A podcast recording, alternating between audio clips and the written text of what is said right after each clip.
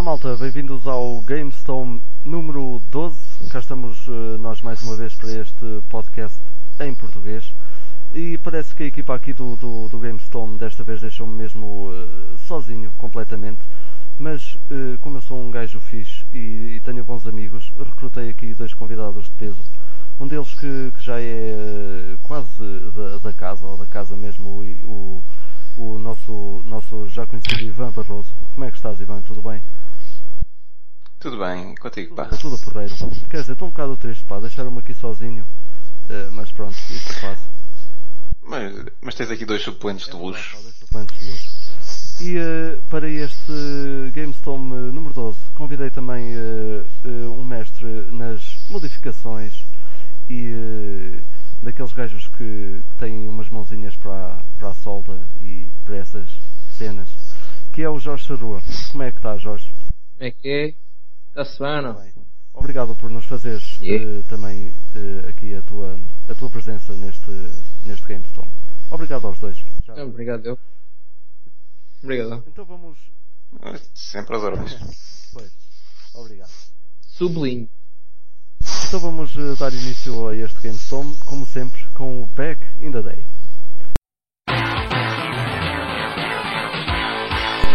Back in the Day, esta rubrica seria para uh, ser dita pelo Ivan Cordeiro, mas o Ivan está de férias, ele também merece, uh, e portanto desta vez vou eu fazer aqui as honras e vou dizer aqui o que é que aconteceu uh, durante a semana que passou. também não é assim grande coisa e claro conto tanto com o Jorge como com o Ivan Barroso para darem as suas dicas caso queiram dizer alguma coisa sobre algum item que eu, que eu vou falar.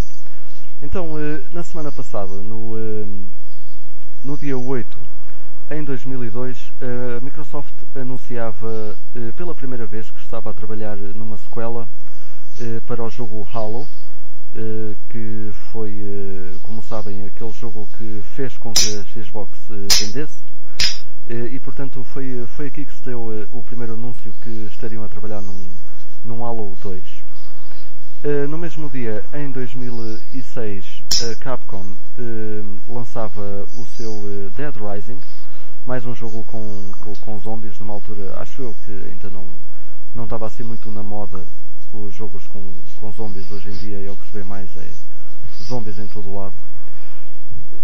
Sim, mas isso tem mais a ver com com a nossa definição de apocalipse, como foi mudando ao longo dos anos, não é? Exatamente. Se fores a ver, por exemplo, nos anos 70 havia muito aquela loucura espacial, então os jogos eram quase todos sobre temáticas espaciais, invasões de extraterrestres e coisas assim. Já nos anos 80 era em ameaça nuclear e que ia haver aquelas explosões todas, então tínhamos jogos como o Missile Command e cenas baseadas em radiação e aquela, aquela, aquela arquitetura toda que até se transbordava para o anime, com as produções do Akira e coisas assim. E depois nos anos 90 tiveste a coisa dos a, a tecnologia vem para nos matar. Que era a cena do exterminador e todas aquelas máquinas que iam voltar contra nós. É verdade, é verdade. E depois finalmente nesta última década, zombies. Exatamente. Portanto, há sempre um apocalipse. Onde é que, onde é que fica o Godzilla no meio disto tudo? O Godzilla fica precisamente quase no início da indústria, nos anos 60, quando fazem o Space War. Um, uma das grandes influências deles tinha sido o Godzilla e toda aquela temática espacial de, de tentar enfrentar os inimigos, que, que estavam todos contaminados com radiação. Exatamente. É claro que não, naquela altura era muito difícil fazer uma coisa assim tão complexa. Portanto, eles, eles ficaram só pela ficção científica. Ficção científica, naves espaciais. Claro. Ok. Então, eh, eh, também em 2006 e no mesmo dia 8, a Nintendo eh, organizou o décimo aniversário, aliás, a festa de, de décimo aniversário Pokémon, que foi no, no Bryant Park, em Nova York, e onde estiveram presentes cerca de 25 mil pessoas. E onde estava também presente um Pikachu gigante e voador. Sabias alguma coisa sobre isto, eh, Ivan? Desta É, Pokémon Party. epá, são daquelas, são daquelas jogadas de marketing que a Nintendo também, também faz para subvalorizar as suas, as suas próprias franchises, não é, não é nada de extraordinário. Eu lembro-me de ouvir falar nisso na altura e, e saiu em algumas revistas e alguns sites até publicitaram, mas como é- foi uma coisa assim muito norte-americana, nós quase nos passa ao lado, não é? Claro. Por acaso passou-me um bocado ao lado isto. Mas também nunca fui muito de Pokémons. É, Eu lembro-me, ainda tenho recordações de, assim, das fotografias que, que eles tiraram para o ar dos eventos. Ah, Aliás, há muitos livros de história que, de videojogos, quando falam do fenómeno Pokémon, fazem referência a, a esse evento.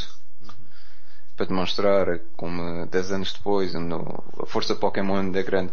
Não é tão grande quanto aquele boom inicial que teve, não é? Que teve ali lá, desde, desde que foi inaugurado no Game Boy Advance, ah, desculpa, Game Boy Color. Teve ali dois ou três anos de pura loucura, depois as coisas acalmaram-se, mesma coisa como aconteceu com o Mario. O Mario também teve os seus anos de loucura, depois acalmou, e, mas continua forte até hoje. Exatamente. E a verdade é que cada vez que sai um novo Pokémon na DS, aquilo esgota, não é? Não esgota tão rapidamente como antigamente, mas esgota. Sim, sim. E já e, e estamos bem a ver o hype que, que vai havendo hoje em dia por causa do Pokémon eh, Y e X, acho eu. Que são os Exatamente. É daquelas coisas, perderam a força, mas ainda estão aí.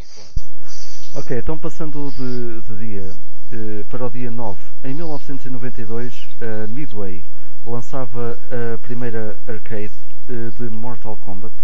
E esta informação que eu tenho, como algumas outras que eu tenho aqui, eh, referem-se aos Estados Unidos. Por isso não, não sei bem se isto é, também foi a nível eh, global eh, ou se foi só no, no- nos Estados Unidos mesmo, se houve um lançamento. Não, não- normalmente demoravam uns meses a chegar à Europa. Não, não havia assim aquela coisa de fazer um lançamento. Na altura ainda não se faziam aqueles lançamentos worldwide.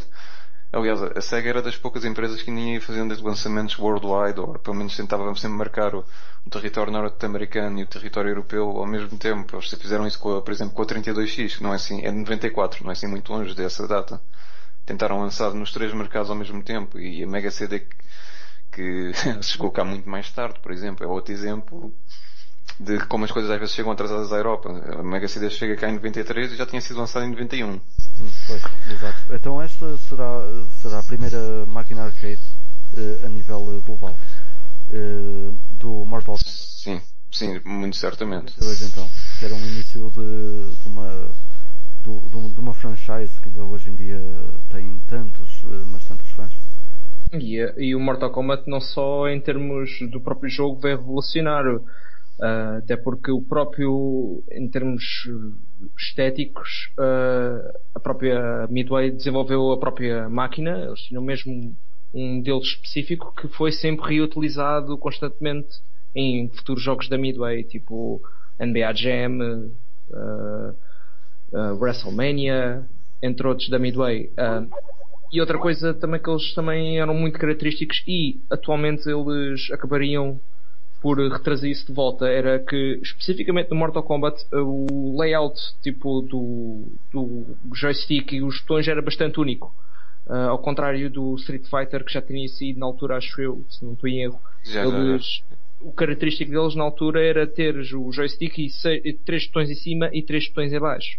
No Mortal Kombat não, era, era dois, eram cinco, únicas exclusivamente cinco botões nos dois primeiros jogos e nos restantes acabaram por adicionar um botão de run. Mas basicamente era uma espécie de cruz.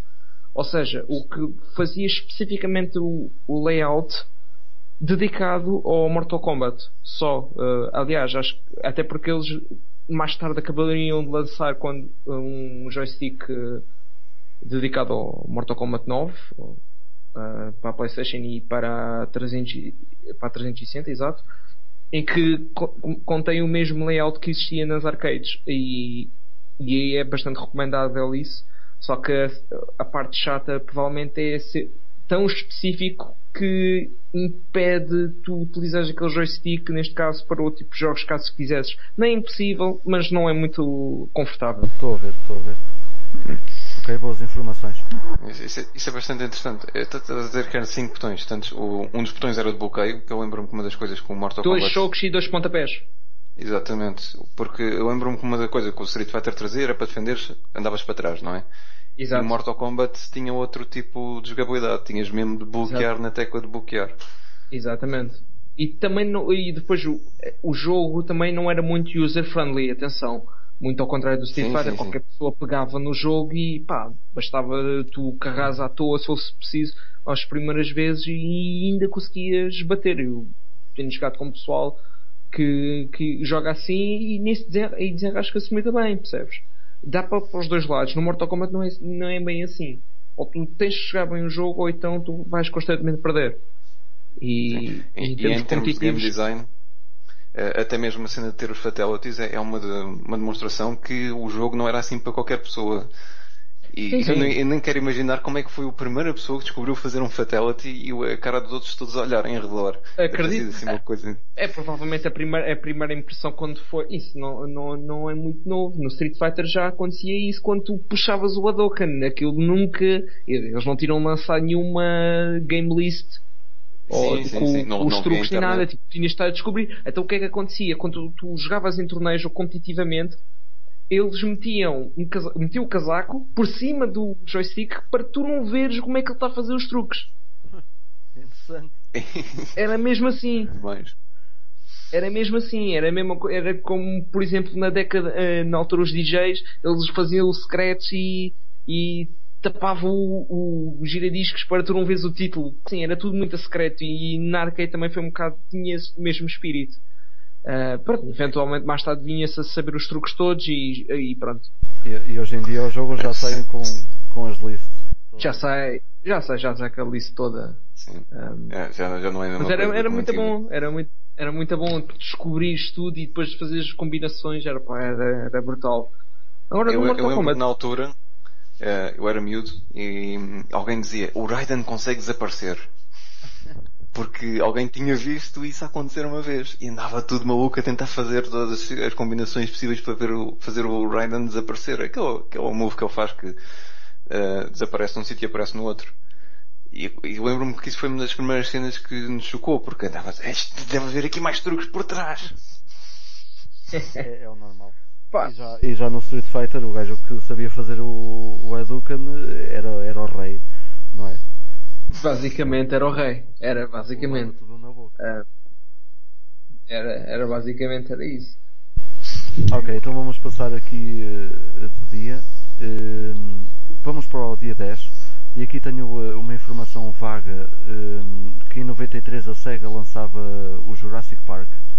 O jogo Jurassic Park. Não tenho, no entanto, informação para que sistema será.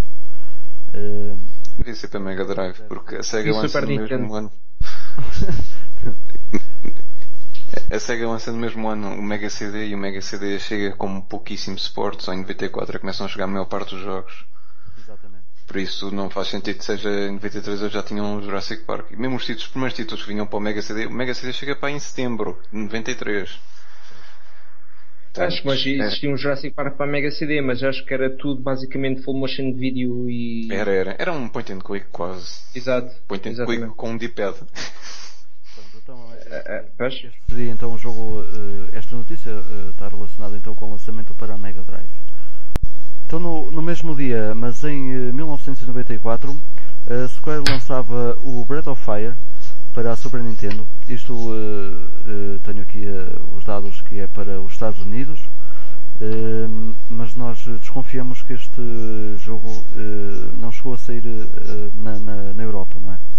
Assim, eu estou em crer que é um daqueles jogos RPGs que nunca chegou às terras europeias nessa época. Chegou mais tarde. Exatamente. Como aconteceram a, a outros tantos. E, e, por falar nesses outros tantos, uh, e passando para o dia 11, em 1995, a mesma Square lançava o Chrono Trigger, uh, também para a Super Nintendo e também nos Estados Unidos, E este sim, a única maneira que o temos hoje em dia de jogar é através do, da versão para Nintendo DS, porque o jogo saiu originalmente no Japão, depois foi, saiu também nos Estados Unidos, mas nunca chegou a sair na, na Europa. Inclusive, não está na Virtual Console?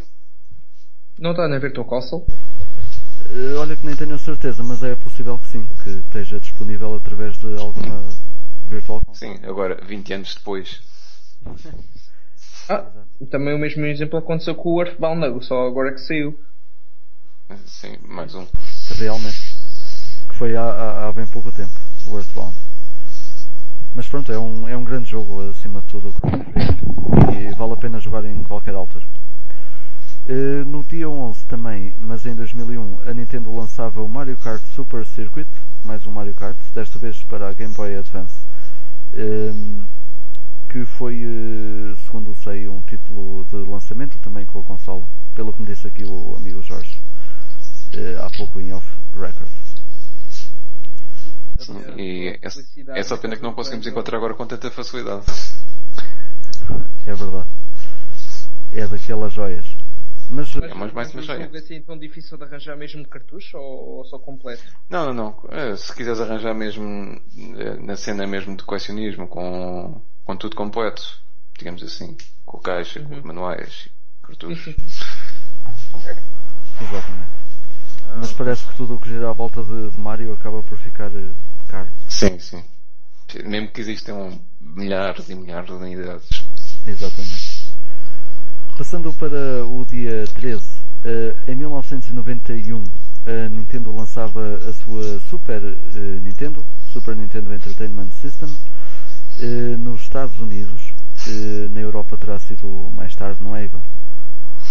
Na Europa chegou cá em 1992 e em Portugal ainda muito, um bocadinho mais tarde do que isso. A Mega Drive ainda estava a reinar. Sim, a Mega Drive sempre teve uma como é que eu ia dizer, um público muito mais fora de qualquer console da Nintendo, ou neste caso de, Super Nintendo e a Master System. Uh, não, a Super, teve mais audiência que a Super Nintendo, assim como a Master System teve mais audiência do que a NES.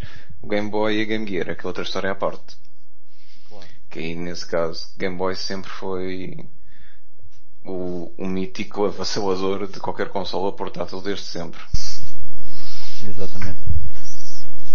Em 1993, no mesmo dia 13, a Capcom lançava Street Fighter 2 Turbo Hyper Fighting, eh, que de título saiu apenas na Super Nintendo. E uh, não sei se querem dizer aqui alguma coisa. Ah, tinha saído a versão também da Mega Drive, no mesmo. Acho que foi mesmo no mesmo. No, logo no mesmo lançamento, só que tinha títulos diferentes. Na Mega Drive optou por o título do, do Championship Edition, Special Championship Edition, que contava com duas versões do Street Fighter. Tinha o da, que era o portes da arcada, que era o Street Fighter Champion Edition, e o, o Turbo Hyper Fighting. Estavam os dois embutidos no mesmo cartucho na Mega Drive. Tinhas uma opção para jogar o jogo normal e depois tinhas uma que tinha podias escolher a velocidade do jogo. E depois também tinha outras coisas como o Rio a fazer tipo o Hurricane Kick no ar e outras coisas. Um, essa versão por uh, curiosidade ela tinha sido feita a uma resposta que tinha surgido nas arcadas em que havia pessoal que pirateava as placas que na altura tinha aparecido o Championship Edition e o World Warrior, faziam com que o jogo era mais rápido, a fazer uh, bolas a ir para o lado do ecrã instantaneamente. Esses, esses hacks estão todos disponíveis na net se quiserem pesquisar sobre isso. E então a Capcom, mediante isso tudo, acho que decidiu lançar uma versão acelerada, digamos assim, oficial do, do Street Fighter 2 e depois uh, acabariam por portar para as consoles. Ok, e uh, finalmente, passando aqui para o, para o, dia, para o dia 14, em 1984 uh, eh, a Atari punha a Amiga em tribunal por causa do chip gráfico usado pela, pela Amiga, aliás, porque a Amiga, a Atari dizia que o chip gráfico utilizado pela Amiga tinha, tinha sido contratado pela Atari. Acho que me expliquei bem. O que é que teve a dizer sobre é, é uma história sempre complexa e muito grande, porque a história que toda começa no início da década, quando a Amiga, que é uma empresa que é formada nos Estados Unidos da América, chama só a mesma Amiga, mas nada. Até se chamava anteriormente Aitor, umas coisas mudaram para a Amiga. Tentam fazer um protótipo de um sistema, começam a trabalhar num protótipo de um sistema chamado Borain, eh, que vendem esse, mostram esse protótipo e vendem no, na CS de 1983, na altura a Atari Inc. ainda existia, ou seja, aquela Atari que foi fundada pelo Nolan Bushnell, e eles viram aquele sistema que estava ali e resolveram uh, investir 500 mil dólares no desenvolvimento do protótipo. Entretanto, chegou 84 e a Atari com aqueles astros todos do ET e amigos uh, entra em processo de falência e a empresa é vendida a Jack Tramiel. Jack Tramiel era o fundador da Commodore que se tinha ido embora agora da empresa depois de já estar com o grande êxito do Commodore 64 nunca sabe se foi ele que se foi embora ou se foi, ou foi os outros diretores que o despediram, mas a intenção dele foi, já que me correram da empresa, eu vou abrir outra empresa para entrar em concorrência com vocês. E a empresa que ele compra é a Atari, porque a Atari estava ao preço da chuva, não valia quase nada, e ele resolve comprar e fica também muito contente porque a Atari tinha investido 500 mil uh, dólares no desenvolvimento do Orange, portanto já tinha ali um computador já muito avançado e preparado para lançar no mercado uh, brevemente um computador para concorrer com a Commodore. Só que, entretanto, o Jack Tramiel queria mesmo comprar a Amiga na totalidade. Então o que ele fez foi oferecer um valor por cada ação da Atari, um bocado, uh, por cada ação da, da Amiga, peço perdão, um bocado mais baixo do que seria uh, esperado e o que ele queria fazer era comprava a Amiga na totalidade e ficava lá com os direitos totais do Lorraine. Só que uh, a Amiga não queria vender por um preço tão baixo, então o que eles fizeram foi outra picardia, que foi contataram a Commodore e disserem, olhem, temos aqui o Jack Tramiel queria comprar-nos porque nós temos aqui um sistema muito bom que é capaz de arrasar com vocês. Querem comprar a nossa empresa? Disseram, sim, sim, estamos muito interessados. Então compraram a Amiga e o Jack Tramiel quando viu isso acontecer, meteu-os em tribunal e disse, eu investi 500 mil dólares, ele não, mas a Atari, investi 500 mil dólares e eles não podem fugir assim tão rapidamente, digamos assim. E é esse o processo que tu estás a falar. Esse processo, mais tarde, só, só fez com que uh, a Commodore não pudesse lançar o Commodore Amiga tão rapidamente no mercado quanto a Atari conseguiu já fazer o Atari ST. Porque o Atari ST tinha sido baseado no protótipo do Lorraine, que tinha sido desenvolvido pela Amiga, tanto o protótipo já estava quase pronto a entrar em, em processo de fabrico. E, esse, e desta forma que foi aí que nasceu a grande rivalidade entre o Atari ST e o Commodore Amiga que, como sabem, aqui na Europa foi muito importante porque eram os computadores de 16 bits mais populares do mercado. Pronto, em poucas palavras é isso. interessante, interessante. E para finalizar aqui o nosso Back in the Day, eh, também no dia 14, mas em 2003, a 3DO eh, vendia eh, tudo o que estava relacionado com os eh, videojogos e então eh, dessa feita a Ubisoft eh, pagou 1 milhão e 300 mil uh, dólares pelos direitos ehm, das séries Might and Magic e Heroes of Might and Magic, uh, que diga-se foi um, um bom movimento, acho eu. A Namco Hometech pagava 1 milhão e 500 mil dólares pelo Street Racing Syndicate. A Microsoft também entrou nesta compra e pagou 450 mil dólares pelo Ike Hit Baseball. E a australiana Joe Hood eh, pagava 90 mil dólares por Jackass. A Crave Entertainment pagou 750 mil dólares por Hermie Man, pela série uh, Hermie Man. E uh, o uh, antigo CEO da 3DO, Trip Hawkins, pagou 405 mil dólares pelo Johnny Mosley Matrix e por outras variadas patentes relacionadas com a internet e eh, com outros eh, títulos eh, pré-2001. Não sei se queres dizer aqui alguma coisa, Ivan. Não, não, esta é aquela altura em que isso, isso foi um grande bolo, não é? E o bolo foi muito fatiado e também representa uma altura em que a indústria andava a comparar-se uns aos outros só para ficarem com os IPs. E, e, claro que isto também representa a época em que a Microsoft anda à procura de, de IPs para colocar na sua Xbox a primeira. não, não posso dizer aquilo. Um, e, e, eles estavam à procura, por isso é que eles foram buscar um título como esse, que até é um título com, muito interessante para, para a audiência norte-americana, não é um jogo de beisebol. Claro, claro.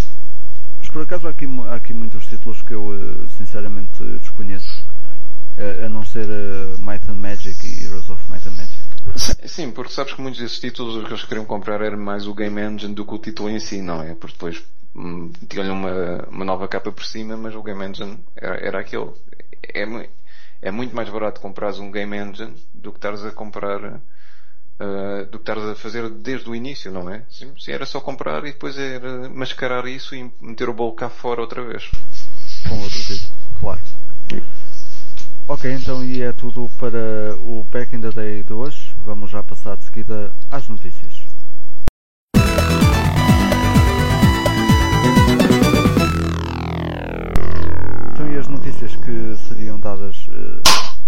Pelo Miguel, normalmente, mas o Miguel também, pronto, deixaram-me aqui sozinho e eu vou dar. Um, sozinho não, atenção, tenho aqui dois convidados de peso. Sim, dois suplentes de luxo. Dois suplentes de luxo, como o Ivan gosta de dizer. E então vou dar eu aqui algumas notícias. Então vamos começar aqui uh, uh, pelo dia de hoje, o dia em que estamos a gravar isto, dia 13, e também pelo dia de amanhã, dia 14 eh, para falar do lançamento de DuckTales Remastered, que é um título bastante, bastante procurado e não só por ser, eh, por ser um título Disney, ou seja logo for, mas porque é um, um grande jogo. Uh, isto falando do seu original, obviamente, o DuckTales da NES, uh, e que agora sai então na sua versão Remastered, que é o que tem acontecido a muitos títulos antigos. Uh, e que então esta notícia dá o dia de lançamento de hoje para a América e de amanhã, dia 14, uh, eh, para a nossa região. Uh, é um dos grandes títulos da Capcom, juntamente ali com os Mega Man, está, está o DuckTales. Exatamente, daquelas coisas que ficaram, tem, ficaram tem uma das bandas sonoras mais, mais especiais, digamos assim, o que é que eu posso dizer mais excelentes do, daquele período da história dos videojogos. Eu, eu cada vez que penso em DuckTales lembro-me sempre do, do tema na Lua. Eu acho que é estrondoso. Olha, vou ter que ouvir isso. que eu sinceramente desconheço um bocado do, do DuckTales. Mas eh, pronto, é um jogo. Eh, na, o, o, original da NES é um item eh, bastante, bastante procurado. E... Eu posso dizer que back in the day eu tinha, eu tinha um jogo para a NES e muitas vezes acabava o jogo em menos de uma hora e acabava o jogo uma vez e acabava o meu jogo duas vezes e três vezes e andava sempre ali a acabar os jogos durante a tarde inteira. Portanto o jogo era, era assim tão bom quanto isso. E, e agora é um bocado caro, não é? De... Sim, e eu ainda bem que ainda tenho mesmo cartucho lá em casa. Pelo menos ainda tenho um cartucho para jogar e é daquelas aquisições que escuso estar a pagar algumas dezenas de euros. Pois, que ficaram e que vale a pena. E que ainda bem que ficaram. Eu direi o mesmo de, de, de alguns títulos, mas, mas neste caso da, da Master System, na, na sua altura.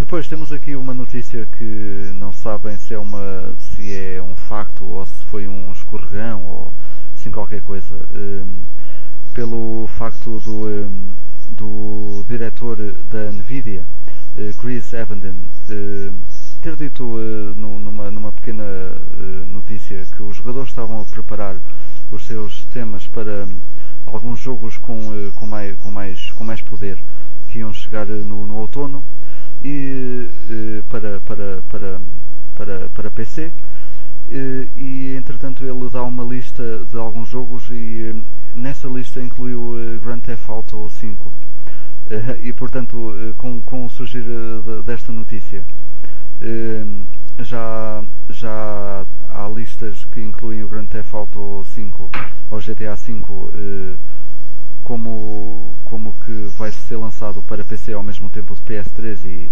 e 360 e agora há bastante gente a falar sobre isso, sobre a, a, a possibilidade de, de, GTA V estar um, também no, no, nos computadores ao mesmo tempo que PS3 e 360. O que eu acho que se calhar é mais um escorregão.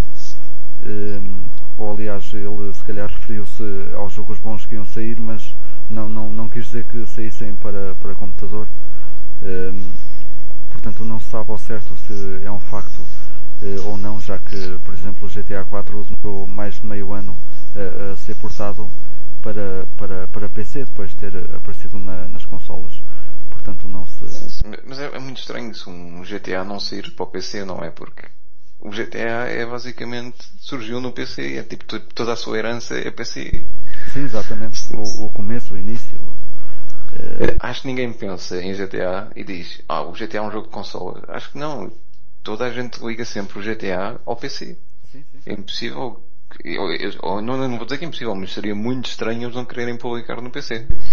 Eu acho que sim, eu acho que o jogo vai, vai sair, mas que esta notícia Uh, o, o, aliás, esta notícia fez com que GTA uh, 5 fosse englobado na, na, data de lançamento de PS3 e 360 eu acho que isso uh, é capaz de não acontecer ao mesmo tempo. Agora que vai sair, eu acho que sim, eu acho que eu acho que vai acabar, acabar por sair, apesar de não haver nenhuma notícia oficial por parte da, da, da Rockstar. Sim, ou então vamos ter uma daquelas coisas, é exclusivo para a PlayStation 3 durante, sei lá, dois dias, depois é exclusivo para a 360 durante duas horas, depois finalmente ser para no PC. Pronto, é, é as tais jogadas que um gajo nem, nem, nem entende. Mas pronto. Ok, passando aqui para a próxima, temos aqui uma notícia portuguesa uh, do jogo que apareceu no, no Kickstarter, uh, que é o Black Talents esse jogo de estratégia que está a ser eh, um RTS que está a ser desenvolvido pela Camel 101. Não sei se é assim que eles se intitulam, Camel 101, Camel 101. Ou Camel 101 ou 121. Mas Camel 101 fica bem. Uh, o jogo uh, vai ser lançado, ou espera ser lançado, uh, para PC, Mac e Linux no entanto, eles uh, meteram o jogo no Kickstarter uh, e tentam reunir 100 mil dólares uh, para que o jogo possa, possa ser criado com, com alguma, com, alguma com, com, com a qualidade que eles pretendem. Mas é interessante ver um. É, é, sempre interessante ver, ver, ver projetos portugueses um, ehm, aparecer, seja onde for, e, e, é mais um que aparece no, no, no Kickstarter já, já tínhamos tido o famoso uh, Portugal. Eu, eu, nem me lembro bem como é que era aquele jogo de estratégia. O Portugal 1111. Portugal 1111. E depois já tínhamos tido depois mais tarde o Under Siege para a PlayStation 3, não é? Eu, eu acho que isto só vem de encontro com uma grande filosofia que nós temos em Portugal. Nós gostamos muito de jogos, uh, puzzles e slow-paced, não sei porquê. E já é uma coisa que já vem de muitos anos atrás. Repara que o, jogo mais popular nos anos 90 que fizemos é o Gambit, que é um jogo de puzzle. O jogo mais popular que fizemos nos. Eh, sim, ainda, ainda nessa década. É o, também temos o Ugly Food, também é um jogo de estratégia, lá, estratégia desportiva. Antes disso, tá, temos o Paradise Café, que é um, também envolve estratégia, não é?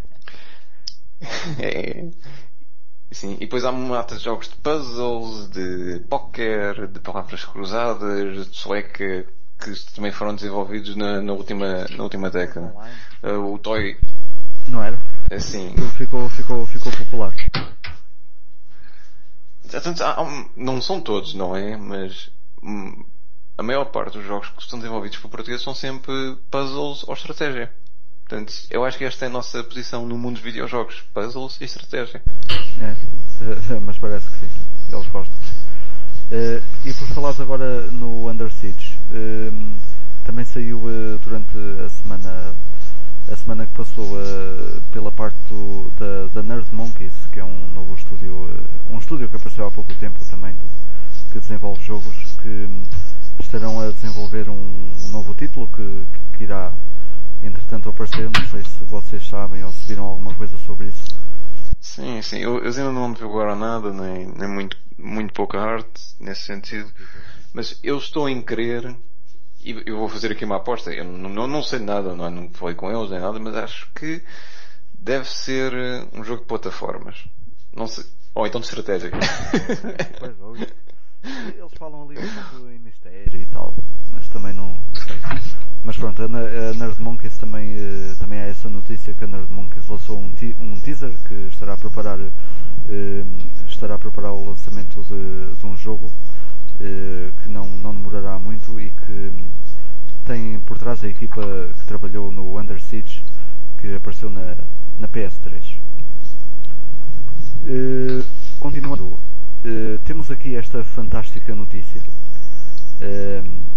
da Xbox One que deu aqui mais um, uma- um passo atrás eh, naquelas decisões todas que tinham aparecido durante a E3 e que geraram tanto, tanta, tantas cenas a, a aparecer contra, contra a Microsoft e Sim. a Xbox One e entretanto eles foram da- dando alguns passos atrás e entretanto eh, aparece aqui este eh, esta notícia que afinal a Xbox One já não precisa de, do Kinect para trabalhar e esta Sim, é, sim, epá, sabes, eu acho que eles não nos deram o o nome Big completo. Brother.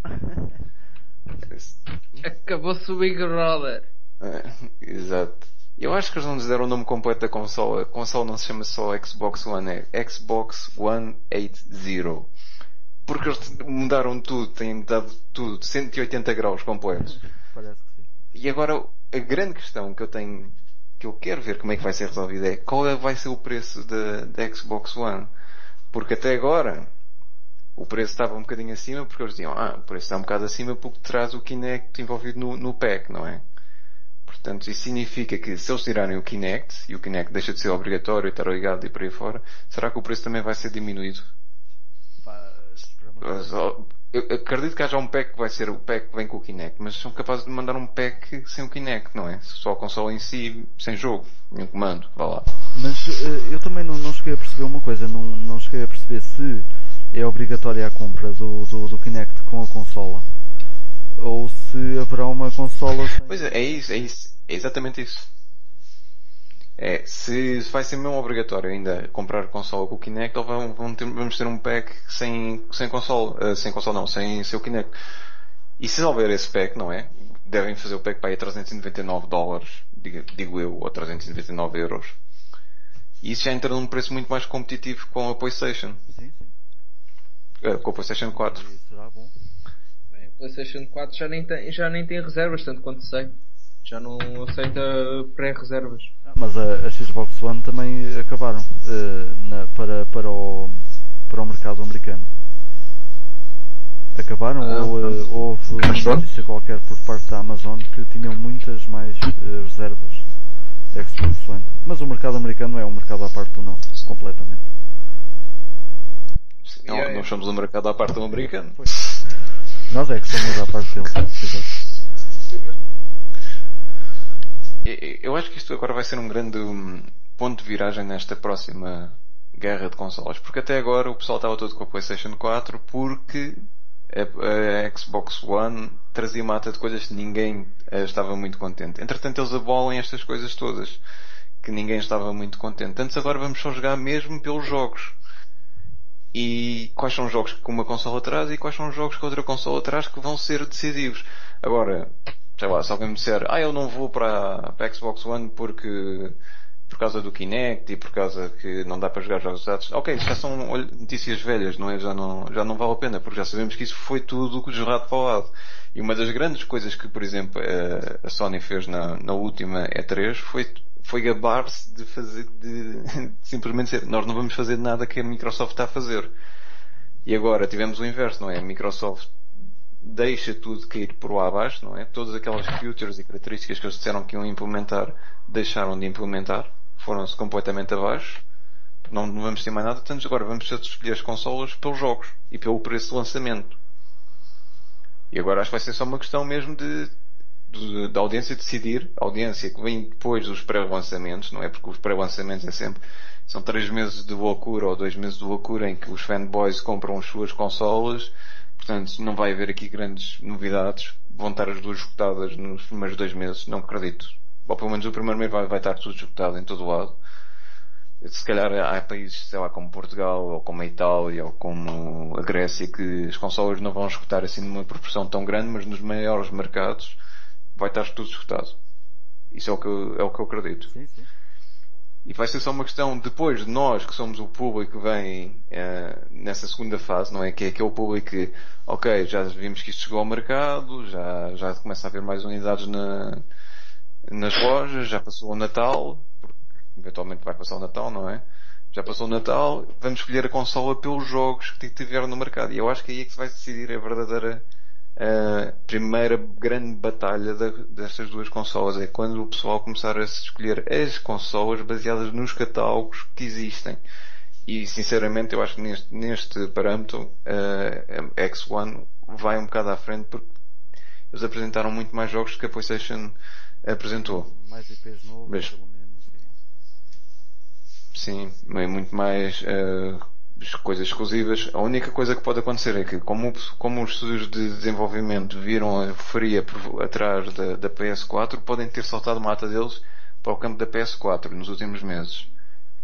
Mas entretanto as coisas também já, já mudaram outra vez, não é? Tantos. Então e agora? Só daqui a um ano é que vamos ter mesmo certeza. E os desenvolvedores até podem ter feito ali um pequeno forcing. Eh, dá, dá, dá, na, na, na algum sentido. Sim, sim, sim, acredito que sim. Até podem ter chegado a se vocês não baixarem a bola aí na Microsoft, nós vamos antes só publicar isto na, na PlayStation 4. E se calhar até publicamos na PS Vita. E eles disseram, ah não, não, isso é que não. E me davam as ideias. Pois. Pá, eu, eu eh, acho que, que a Microsoft conseguiu uh, alguns trunfos com os jogos ao ter apresentado, ou aliás, ao ter pegado em, em franchises antigos, como é o Killer Instinct. Apesar do do, ehm, da, da, das mecânicas do, do, do, próprio jogo estarem um bocado estranhas uh, em relação a como. É porque o Killer Instinct é muito, foi muito designado a uma, ao suposto Street Fighter 4. Tem muito art style. Só que se calhar muita gente não tem a ideia, mas o Killer Instinct uh, sempre, nunca teve uma característica única. Ou seja, ele foi uma mistura de muita coisa. E na, e na época o que se destacou mais foi o lado do Mortal Kombat. Ou seja, cá agora nesta geração provavelmente é o Street Fighter onde tem mais destaque. Contudo, ainda podes se calhar ver elementos do, do Mortal Kombat ou outros géneros ali a acontecer. Exato, exato. Sempre foi um bocado isso. mas pronto, eu acho que ainda vai haver muitos fãs uh, atrás da, da ou, ou, ou, a serem ou a sentirem-se a sentirem-se tentados pelo facto do Killer Instinct Sim, estar, estar ali. Só que em termos competitivos eu não sei como é que esse título vai vai, não sei, é agora e tendo em conta que a notícia eh, do pouco, do pouco que eu vi que uh, que o próximo uh, o próximo novo Street Fighter só vai sair em 2018 ou melhor só vão anunciar que vão fazer um Street Fighter novo em 2018, assim dizendo.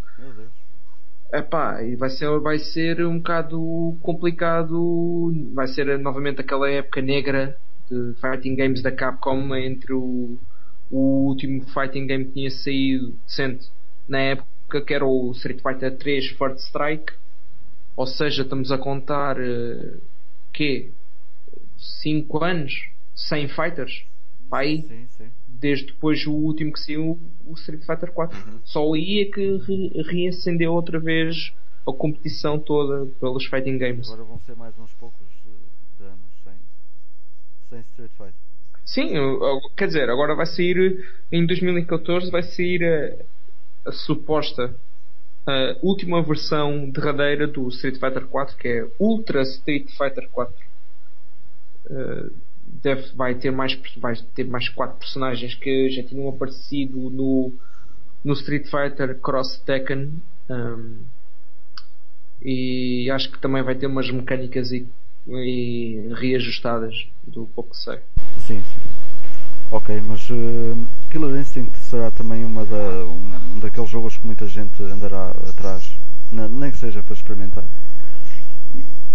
E depois, uhum, outra franchise que eu acho que, que a Microsoft também ganhou alguns pontos foi o Crimson, uh, Crimson Dragon.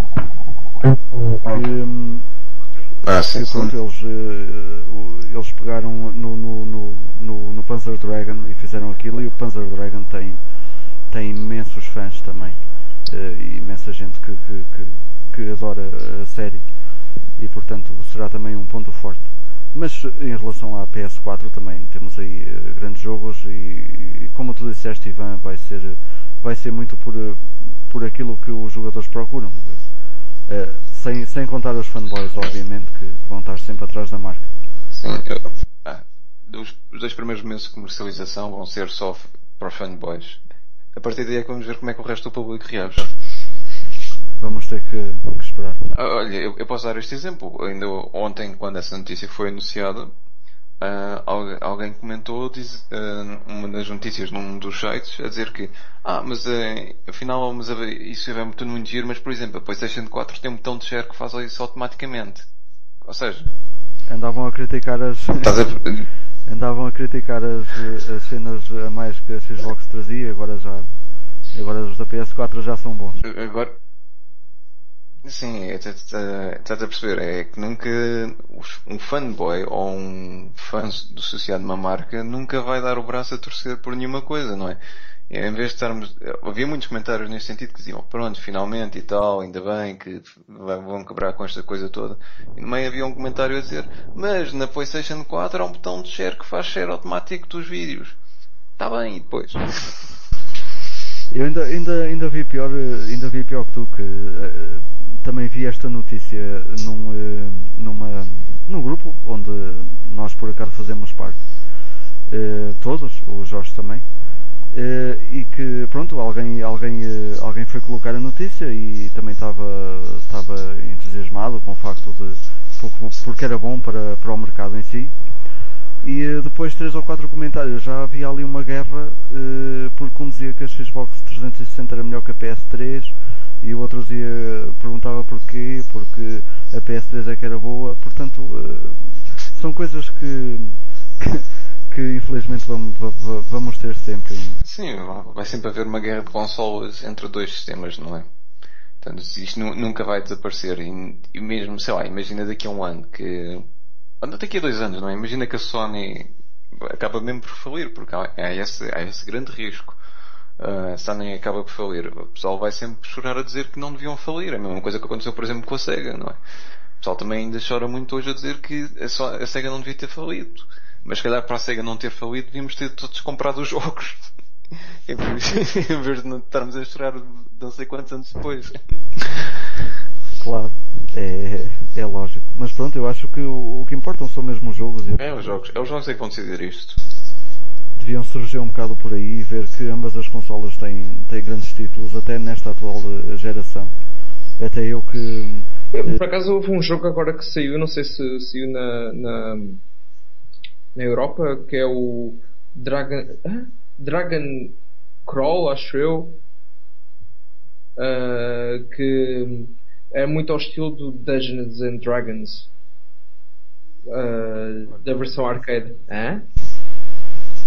Sinceramente não, não, não tenho, não tenho esse, esse conhecimento. Não, não sei mesmo. Acho que aquilo até gerou. É um action RPG sim. Eu acho que tinha já uma, uma ligeira controvérsia por causa de uma das personagens tinha uh, que, que acho que é a feiticeira que tipo tem tipo os peitos estupidamente grandes, estás a ver? E acho que fez uh, enorme, enorme confusão a uh, muita gente. Yeah, basicamente é isso. Mas o jogo é muito bom, porque eu já estive a ver. Uh, Impressionou-me bastante porque eu gosto muito. RPGs não gosto muito, mas gosto muito hack and slash, estilo Golden Axe e o Dungeons and Dragons, feito pela Capcom.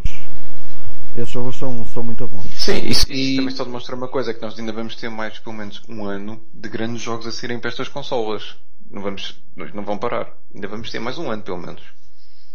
Bem, e acho que, quer dizer, eu honestamente, eu, por isso, não sei se têm reparado, mas obviamente eu não, não tenho falado muito sobre todo o paradigma atual uh, dos videojogos, porque, porque por, simplesmente não tenho uma PS3, mas não tenho jogos para aquilo.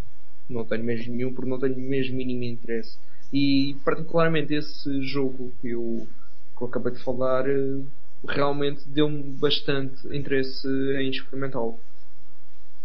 É, e... Exato, mas, mas é, é mesmo por aí. Eu há um bocadinho até ia a, a dar o, o, meu exemplo, porque eu comecei na, na, Aliás, eu na altura comprei uma 360 e, e tenho imensos jogos para a 360, mas não é por isso que eu não quero ter uh, uh, uma, uma PS3 e, e jogar os, uh, nem que sejam os exclusivos, porque eu considero os exclusivos da PS3 superiores. E, e, eu tenho uma 360 e, e tenho a minha coleção toda da, da atual geração é na 360 Uh, mas consigo, uh, portanto não, não, não, sou, não sou fanboy, percebes? E, e consigo dizer uh, que a PS3 tem melhores exclusivos do que teve, do que teve a 360 e espero um dia ainda vir a ter uma para jogar pelo menos esses exclusivos. No entanto há gente que até se usa a experimentar os jogos. Ah, para mim é tudo igual. Para mim é tudo igual. Pá, se o jogo é bom, não interessa a plataforma. Exatamente, o que interessa é mesmo os jogos e acho que as pessoas deviam se importar mais com isso. Na altura, na altura talvez poderia existir uh, a, a, gerações atrás podia existir essa preferência, até porque em termos de hardware, mesmo o próprio comando era completamente diferente um do outro, não eram quase parecidos. Agora, por exemplo, da, da Xbox 360, sinceramente, é muito. É o ela por ela, portanto. É só uma diferençazinha aqui e ali e o resto é tudo, tudo na mesma. Pelo menos é o que me parece. Conversa, esta conversa toda para dizer que então eh, pode vir a ser aberta aqui uma pequena guerra entre eh, uma guerra eh, saudável, atenção, entre a Microsoft e a, e a Sony pelo mercado da, da, da nova geração que aí vem uh, num, numa altura muito próxima. Querem adicionar aqui mais alguma coisa? Uh, não, eu, eu ia só dizer que a Wii U ainda existe, mas não sei como. é verdade. Eu, eu, é verdade, eu nem tenho aqui nada sobre isso, mas a Nintendo fez um, um novo Nintendo Direct eu não sei se estiveste atento a isso, Ivan. Sim, mas eles não anunciaram quase nada. Já era tudo o que sabia e fizeram umas promoções para o Animal Crossing. Pois, o que, o, que, o que li por alta também é que aquilo era mais um Animal Crossing Direct do que o Nintendo Direct. Mas enfim, mas sim, eh, as vendas da Wii U não, não estão nada boas e, e por este andar. Não vamos ver assim grandes melhorias. Pois, infelizmente. Mas a Nintendo também não, não se importa muito com isso. Não, também não compensa que a 3DS acho que está a vender bem, portanto quanto sei, não está? Sim, sim, mas isso é um mercado à parte, não é? Quem, pois é, quem o que, é o que lhes supõe. Pois é isso, é, é, é a mais-valia da Nintendo. Sempre foi, eles tinham sempre esse. Ou era, ou era parte das consolas ou era parte das portáteis que conseguia suportar ou conseguia equilibrar a falha de um ou do outro. Sim, e a Nintendo, por, por, exemplo, nunca perdeu dinheiro com uma consola doméstica. Pois. Porque também eles arranjaram, eles arranjavam boas soluções uh, espertas, claro, e que acabariam por não gastar muito dinheiro. Sim, e... por, por, exemplo, a Xbox a 360 e mesmo a PlayStation 3, só aqui há coisa de um ano é que fizeram o break-even das contas.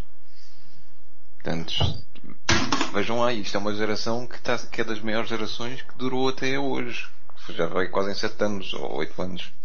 A, a PlayStation 2 não tem 11 anos. Uh, não, não, não, não podes considerar assim, tens de considerar a geração, não é, é até uma consola acabar, é, é até haver um período útil de várias consolas. Ah, senão, ok. Exemplo, se, se, a console, se a console tiver, eh, tiver a sol, já não conta. Exato. Por exemplo, é que a consola que okay. tem maior período de vida até hoje é a Atari 2600. São 14 anos. Portanto, 14 anos? 14 anos, sim. Mas não podes considerar os 14 anos como se eu tivesse feito frente à, à NES, à Master System, à Mega Drive. Não, não fez frente nenhuma, mas estava lá no mercado. Ok. Ok, Ok. Então vamos eh, fechar aqui as notícias, não é? Sim. E vamos passar ao nosso tópico central. Ok, então o nosso tópico central hoje uh, vamos falar um bocadinho aqui sobre uh, modificações a consolas, uh, modificações em, em hardware, por assim dizer. Hardware, porque o nosso convidado Jorge Charrua faz essas modificações, não é Jorge? Yeah. Tu, tu gostas dessa, dessa cena de andar. Mas o que é que tu fazes ao, ao certo? Que, pronto, nós já sabemos, eu e a Ivan já sabemos, mas para pôr aqui um bocadinho a par eh, os nossos ouvintes do, do podcast?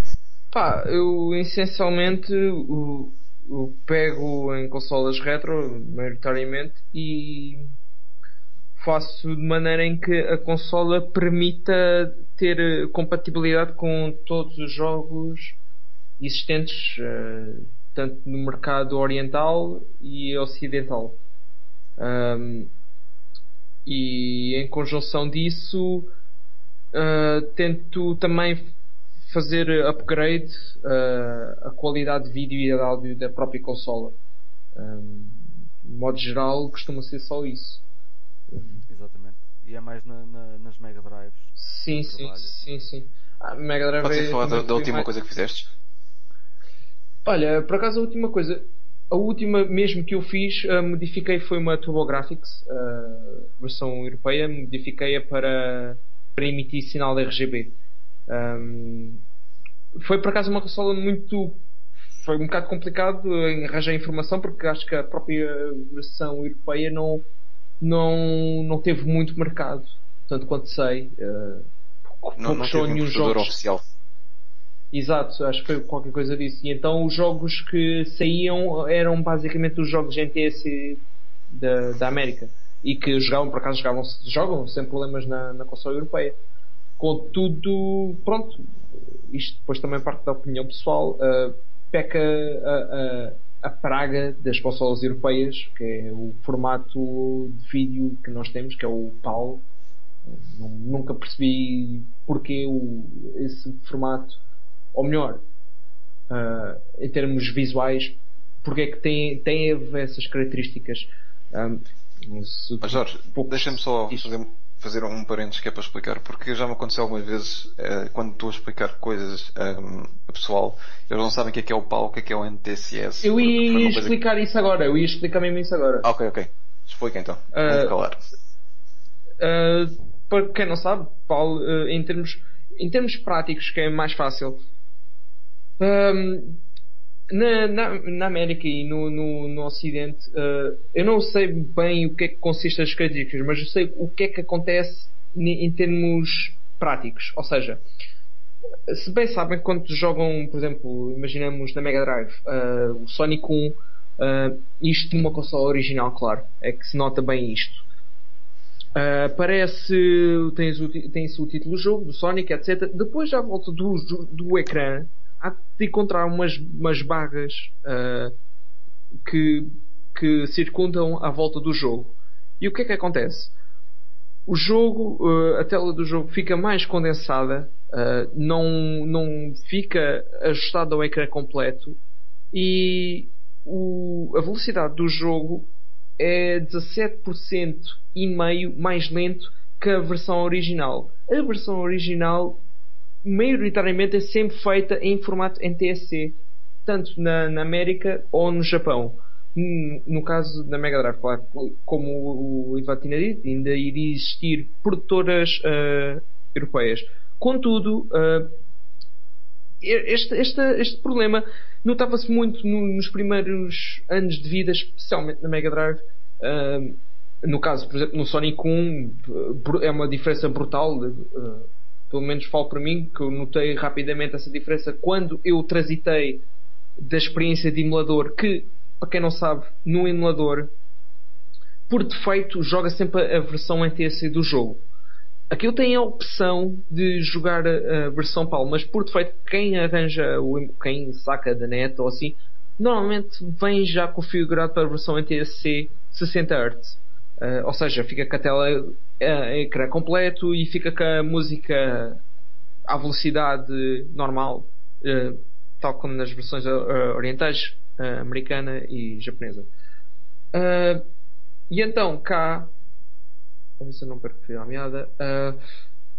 Basicamente fica-se com, com esse problema. Então, mais tarde, a SEGA nota, teria notado isso quando lançou os jogos a partir de 1993, uh, salvo erro. Eles começaram a otimizar uh, os jogos mediante esse problema, e especialmente na música, em que eles conseguiam arranjar forma em que a música não se notasse que era tão lenta, contudo ainda manteria as, as outras duas características uh, do sinal PAL, que é, como referi anteriormente, tinha as bordas ou as barras que condensam o ecrã e o próprio gameplay acaba por ficar mais lento, mesmo sem notarem. Mas com o facto da música conseguir reajustar esse problema, alguns títulos consegue-se uh, consegue -se uh, passar ao lado desse problema que já mencionei. Acho que em termos práticos, mais ou menos é, é mais ou menos isto que eu expliquei. Não sei se o Ivan quer dizer mais alguma coisa em termos gerais. Sim, eu, eu posso explicar assim muito rapidamente que é, a questão é que o NTCS é, tem um tamanho de ecrã menor. NTSC, desculpa. Uh, tem um tamanho. Sim, tem menos de, linhas tem menos linhas e a velocidade é maior, a velocidade de transmissão dos dados. E o PAL é o contrário, é, tem mais tamanho de ecrã, mas tem menor velocidade de dados. Por isso é que no início o que os game designers faziam era, como, como a imagem no PAL era tão grande, eles metiam uma barra preta no, em cima e em baixo e então assim já não precisavam estar a fazer uma versão especial porque ocupavam o, o tamanho extra do ecrã colocando só duas barras pretas. Pois, Basicamente é, foi, foi, isso. É, era a solução preguiçosa mais fácil de fazer. Por acaso, mas depois quando, acaso... quando, a Mega Drive, desculpa, deixa-me só dizer isto. Uh, sim, sim. Quando a Mega Drive começa a, a, ser recebida muito bem no mercado europeu, porque até aquele momento, pá, o mercado europeu não era muito de consolas, era mais de computadores. Por isso eles nunca ligaram assim muito ao mercado europeu. Mas quando a Mega Drive uh, começa a, a, ser mais popular na Europa e começa a ter mais produtores europeus a fazerem jogos para a consola e começa a haver muito mais uh, força nas consolas, eles começam a mudar a sua maneira de planear fazer o jogo e começam já realmente a pensar que, ok, NTSCS, uh, C, uh, vamos fazer desta forma, quando para a Europa vamos fazer desta forma. Então, por isso é que as barras pretas foram desaparecendo progressivamente. Pois, é, além de que havia as produtoras europeias não é que sabiam exatamente programar para ecrãs PAL, não, não precisavam estar a ensinar. Exato. Pá, e eu e, e com, com esta conversa toda, basicamente, eu isto, lá está, isto depois também vai preferir a, a, opinião de cada um, uh, mas eu essencialmente depois uh, acabarei, acabei por optar por jogar em formato NTC os próprios jogos porque achava uh, ou, que os jogos deveriam ser jogados na sua forma nativa, neste caso NTC. Muitos deles eram jogos nipónicos, portanto acho que fazia, acho que para mim, digo para mim, fazia sentido uh, jogar dessa forma. E, e, e, tanto que, por exemplo, para quem modifica as consoles europeias para formato NTSC, tem uma ótima vantagem que, não, que muitos outros países, uh, ou neste caso continentes, uh, não têm caso não saibam. a Europa é o único sítio onde contém nas televisões uma tomada uh, SCART, uh, designada a partir dos franceses, eles é que inventaram esse formato de vídeo, em que pura e simplesmente contém o, os sinais como tem um monitor, que é um monitor uh, VGA, uh, mas neste caso na televisão tem o sinal RGB, que é o Red, Green e Blue. É o que é o que acontece quando, por exemplo, estão numa televisão, se aproximarem muito, vão lá ver três três pontos, basicamente é o designado. E o que é que acontece com, com esse sinal? Independentemente da mudança de, de, frequência, consegue manter a mesma cor e tem uma definição ótima. Ou seja, esse, entre aspas, defeito de menos linhas em formato NTC é praticamente anulado pela definição que o sinal RGB fornece. Interessante. Eu, eu por acaso não notei muito essa, essas, essas diferenças que tu falaste uh, no, no, no, no, Sonic 1. Pois. Uh, tanto, até, tanto, até, até é desculpa, por acaso agora lembro-me uma coisa, até tanto porque quando o Sonic 1 apareceu uh, cá em Portugal, segundo pessoas que já me contaram, nas arcadas, efetivamente era a versão NTSC do jogo, não era a versão Paulo que a gente viria a conhecer mais tarde na Mega Drive. Um, portanto, depois também se calhar havia pessoal que sentiria essa diferença.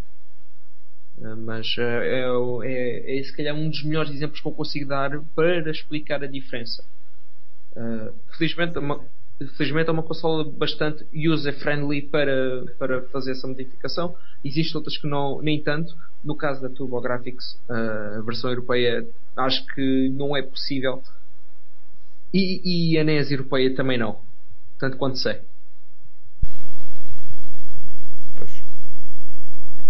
Sim, mas pronto, esse, esse é mesmo o, o melhor exemplo. Esse calhar aquele que temos mais à mão uhum. para, para, para experimentar. Uh, e o som realmente pá, é, é, outra coisa, é outra coisa uh, totalmente, totalmente diferente. Uh, e diz-me uma coisa, qual foi o, aquele, aquele projeto mais louco que tu já fizeste?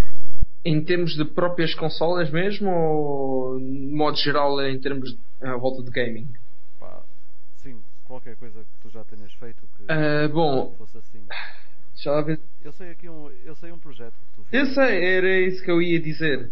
Uh, eu fiz, uh, para quem não sabe, ou, ou dos poucos que viram, eu, eu, tinha, eu comecei um projeto já há uns bons anos em que queria desenvolver um arcade stick que fosse mesmo universal uh, para todas as consolas que eu tinha lá em casa.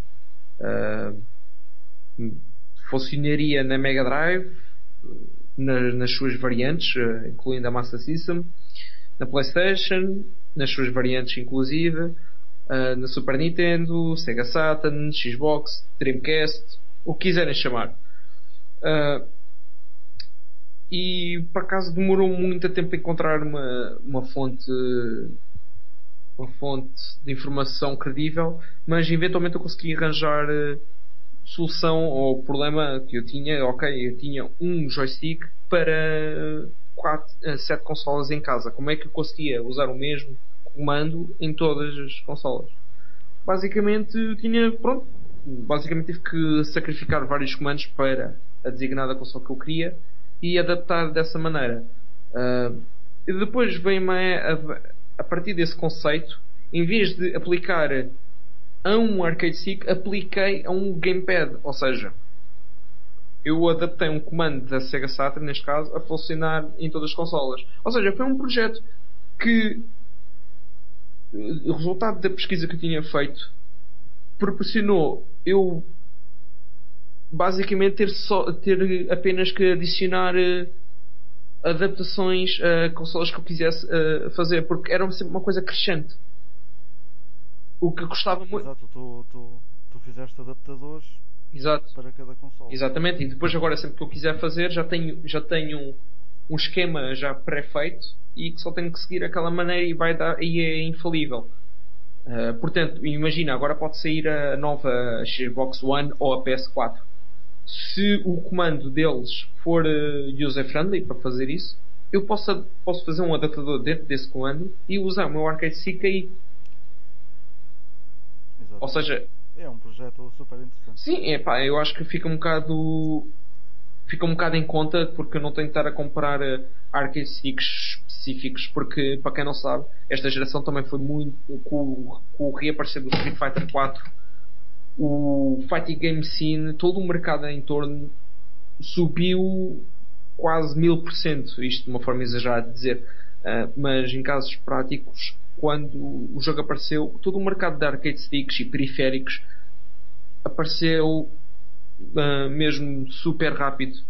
Uh, foi uma coisa brutal. E então tu tinhas companhias como a Mad Cat, a Ori, entre outras, e depois começou a aparecer malta fazer próprios. Uh, a, a, criar marcas e fazer uh, custom market sticks, etc. O problema que eu vi nisso era, ok, eram comandos com bastante qualidade, uh, ninguém tira, tira dúvida disso, só que tinha um problema, só funcionava numa plataforma e, e eram bastante caros, eram para aí 200 euros. Ainda atualmente ainda existem uns quantos assim. E pá, para mim acho que não, honestamente não compensa. E então decidi dar a resposta a isso, porque eu queria efetivamente ter um arcade stick dentro dos mesmos componentes que eles tinham, porque eram bastante bons, que eu tive, já tive alguma experiência com isso. E, e por acaso consegui com, com bastante com bastante esforço, que eu tive que fazer a caixa toda. Não, tava, não, não ficou perfeita, mas deu para ter uma boa experiência de como, como se faz. E foi bastante fixe. Claro, claro. Sim, eu acompanhei isso. Não sei se o Ivan também acompanhou esse teu projeto, mas acho que, que sim, teve. Tiveste muito bem. Obrigado. E, e foi fixe até de, até de acompanhar. Oh, Ivan, tu acompanhaste aí esse projeto do, do Jorge? Ivan? Peço desculpa, eu tinha, tinha o microfone em mute. eu estava aqui a falar sozinho agora neste momento. Uh, o que eu estava a responder era que sim, acompanhei o projeto e achei o projeto bastante curioso, até porque não há assim nada no mercado que seja equivalente. E, sim, sim, aliás, se o Jorge um dia quisesse abrir um Kickstarter para fazer uma coisa mais industrial, eu acho que ele teria bastante sucesso. Assim, é, era. Quer dizer. Peraí, eu acho que. É, assim, não, é, não, é, não é impossível, mas. Uh, em termos industriais é um bocado complicado. Pelo menos eu tive que usar comando para garantir uh, 100% de, de, de, de sinal.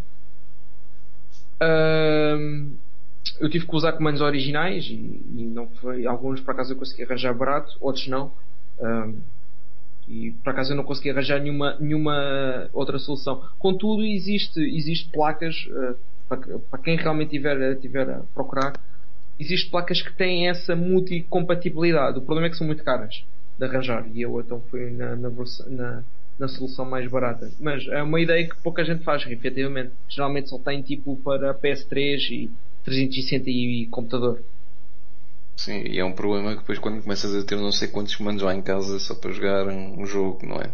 Pois, estás a ver, por isso é que por isso, por isso é que eu tive lá está com essa ideia de ter só um comando para todas as consolas para ocupar o mínimo espaço possível. Ah, acho que podemos passar a, a outro tópico que eu, eu, também gostaria muito de ouvir o Jorge falar nisso, que ele está muito mais por dentro do assunto do que acho que nós dois, pelo menos, que é as Everdrives e se isso vale mesmo a pena. Uh, querem que eu comece? É isso? Sim, sim, sim, sim. Eu, eu gostava muito de ouvir a tua opinião nesse sentido.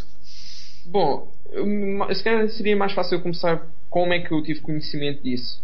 Uh, eu tive, eu já, eu já estava.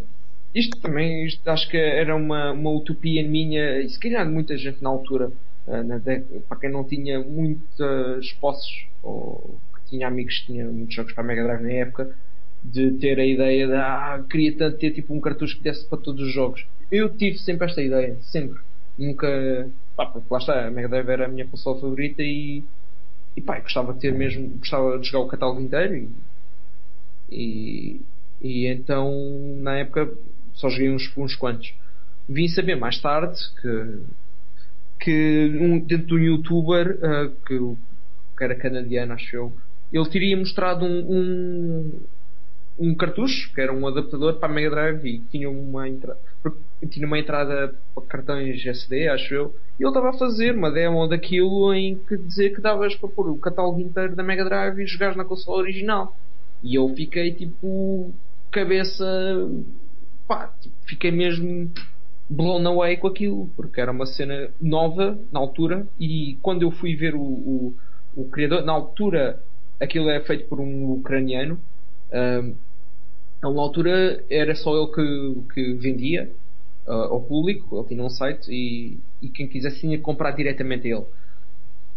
E, e, então eu comprei, comprei o meu lá, foi, foi que em 2011 talvez, uh, e, e, quando eu tive foi uma cena brutal porque pude jogar jogos na console original que isto que acho que tenho de mesmo dar ênfase que, que é jogar na console original e sem emulação. Acho que estes são os dois termos-chave deste produto. Não, não há emulação por, por queiram pensar nada, zero. Zero porque eu tenho os jogos originais e comparei taco a taco e nada, não, não tem lag, não tem, não tem problemas de frame rate, nem de cores, nem de som, nem nada. Uh, e se calhar outro, outro paradigma que se calhar está muito em volta é o facto de, do preço, se calhar para alguns é um pouco inacessível. Eu, na minha modesta opinião, eu acho que não é acessível todo. Isto porquê? Para quem não sabe, o Everdrive, isto, atenção, eu não estou a fazer publicidade a ele nem, nem nada que se pareça, só estou a dar a minha opinião e, e daquilo que eu, do que eu acho sobre o assunto. Uh, para quem não sabe, o, o Everdrive aquilo foi feito por uma só pessoa. Aquilo não é feito industrialmente como aqueles cartuchos DR4 da, da Nintendo DS que arranjas para aí por 20 euros ou coisa assim. Que o problema desse cartucho, aquilo não é do cartucho em si o original, é o facto de existir inúmeros clones daquilo, pelo menos do que encontrei, existem inúmeras variações daquilo. E então pode dar sempre problemas e, e não é assim uma coisa muito reliable, por assim dizer. Uh, e da Mega Drive, aquilo é feito mesmo, como eu frisei, por uma só pessoa. Todos os chips, todos os componentezinhos, um, aquilo são montados milímetros. Eu tive, quando eu mandei vir a, a, a mandei vir a placa, aquilo veio, perdão, veio-me a placa de circuitos, depois arranjei a, shell do cartucho e pude lá ver todos os componentes e fiquei espantado como é que uma pessoa humana, atenção, com as mãos, pá, não sei como é que ele conseguiu soldar componentes tão pequenos, tão minúsculos e, e ter um trabalho espetacular. Epá, eu, e, e, atenção, ele é que desenvolveu a patente e, e eu respeito isso. Uh, porque também eu, sinceramente, eu não gostaria de estar na pele de alguém. Ok, eu faço a minha patente e, obviamente, eu é que sei o que é que eu tenho que dar, pedir por isto. E, e agora a questão é: compra quem quiser. Não, e, e, só que tendo em conta a seguinte, a seguinte problema também que é o mercado atual dos videojogos, especialmente da Mega Drive, que é o que eu estou um bocadinho mais dentro dos outros, não sei tanto. Uh, uh, o problema é que muitos dos jogos a cada tempo que passa está constantemente a, aumentar de preço e, e honestamente para mim pá, não, não posso. Pura e simplesmente não posso porque tenho outras preocupações para em que tenho, tenho que me focar mais e aí o meu dinheiro tem que estar destinado. Contudo, essa solução foi muito boa para mim porque como frisei, posso jogar o catálogo inteiro da Mega Drive e, e pronto, uh, pá. Depois daí, se calhar, vem a indignação, tem o problema da, da pirataria. Só que, lá está, não sei como é que vocês adressam esse, esse, essa questão, mas não sei. Se quiser tiver alguma coisa a dizer sobre isso, eu depois posso falar a minha opinião também sobre. Eu a pirataria só tenho uma coisa a dizer. É uma coisa que já faz parte da genealogia europeia.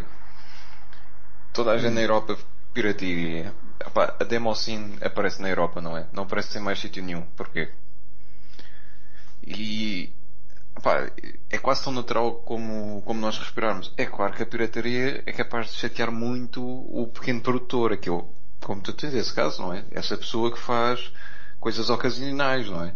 E aí prejudica Sim, imenso. Aquilo... Agora, Agora se for para uma grande empresa que diz, ah, não sei quantos, agora perdemos um, não sei quantos milhares por causa da pirataria, mas fizeram já não sei quantos milhões uh, até à, à custa da pirataria, porque a pirataria também é um bom veículo de divulgação do nosso trabalho, não é? Sim, sim. E há, empresas que até fazem esse propósito, mandam para o Pirate Bay as suas versões dos seus programas ou, aos jogos, porque eles precisam de pessoal que joga aquilo que é para passarem a mensagem que o jogo tal existe. Mas isso Exato. são os grandes estúdios. Não, são, não, não é o caso deste, desta pessoa, que é, um, é uma pessoa singular, pequenina. Exato, exato. Eu, nestes casos, eu não me importo nada a dizer, olha, está aqui o dinheiro, pumbas, eu pago por teu produto. Porque eu compreendo que aquilo é trabalho de paixão, trabalho de amor, e se ele está a pedir aquele preço é porque também lhe custou aquilo tudo fazer. Exatamente.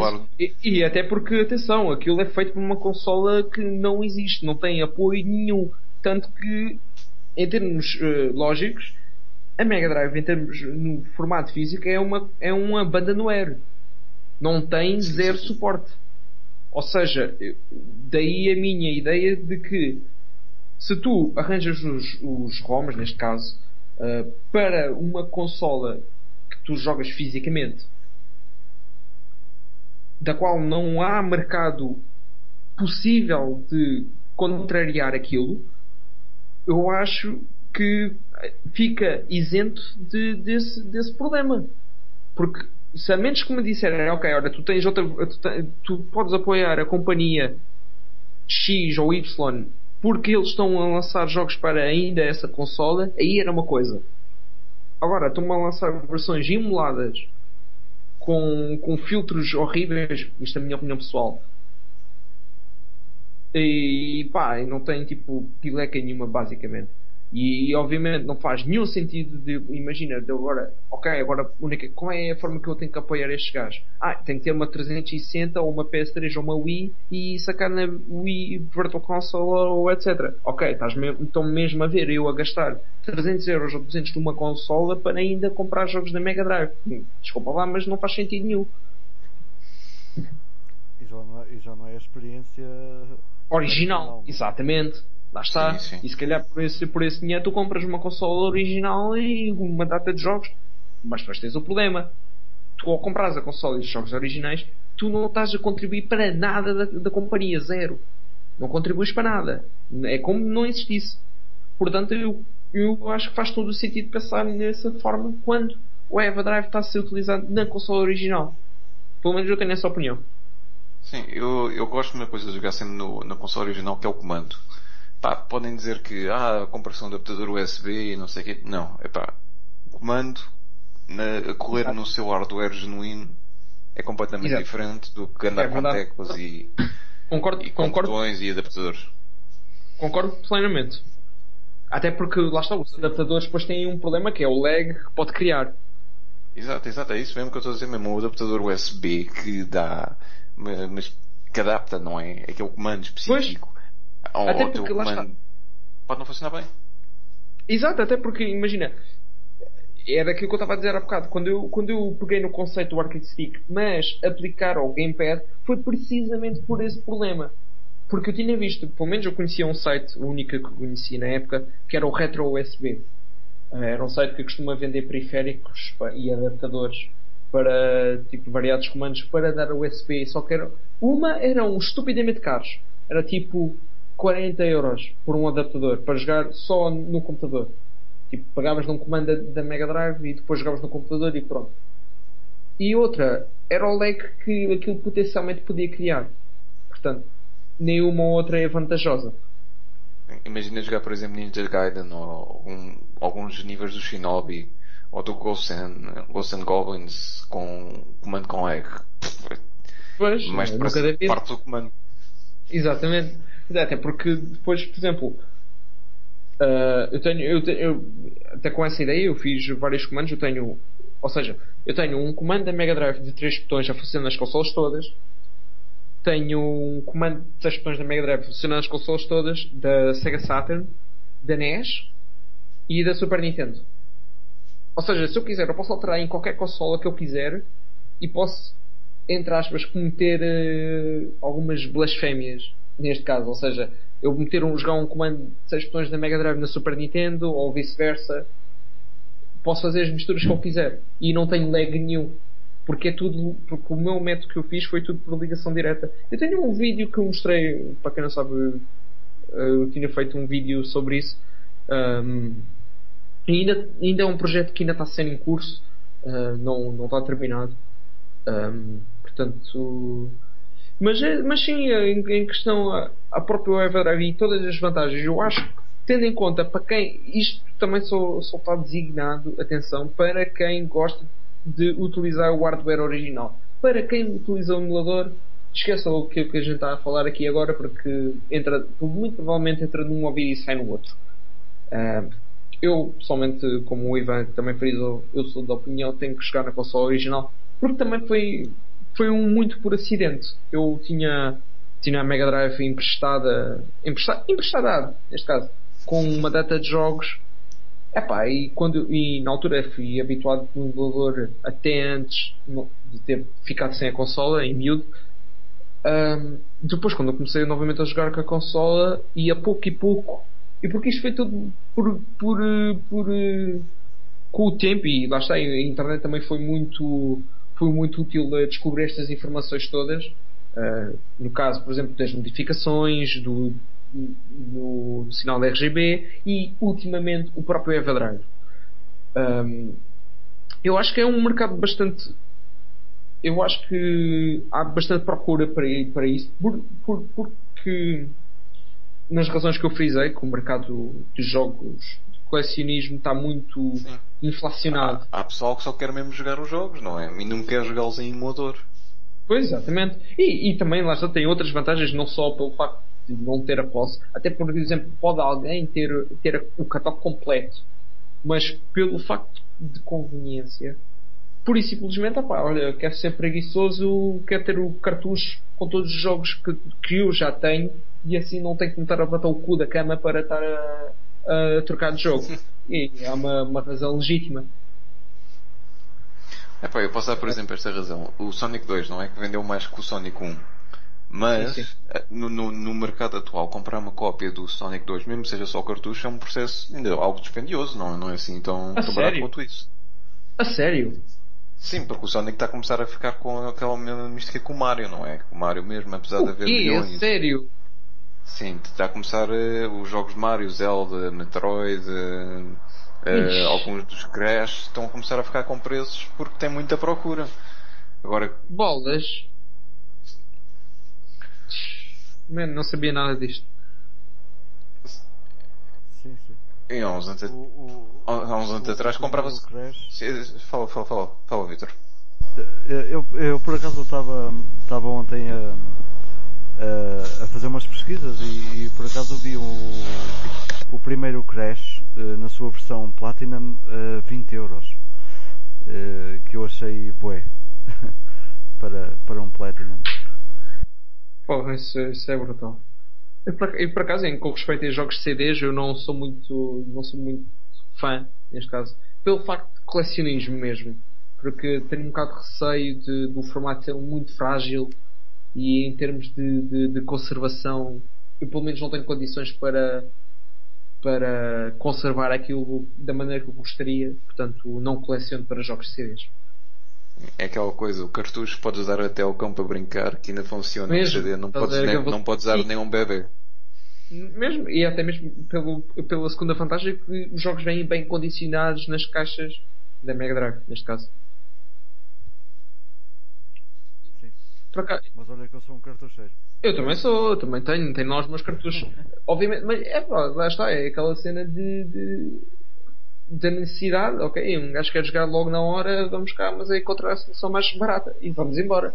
Pois, é? eu quero é jogar, exatamente. Pá, a cena é que foi, quando eu quando eu quando eu estava a pesquisar pelo Everdrive e comecei na altura a fazer contas de, ok, o Everdrive, na altura, eu paguei 60 euros 60 euros, se eu quiseres, uh, tipo, tipo, já um jogo, vá, tipo, no caso do Streets of Rage 3 ou Fantasy Star 4, por exemplo, ou Turtles Hyperstone Heist, na boa, é, na boa como quem diz, eu não estou não, não, não muito de acordo, mas não há muita solução.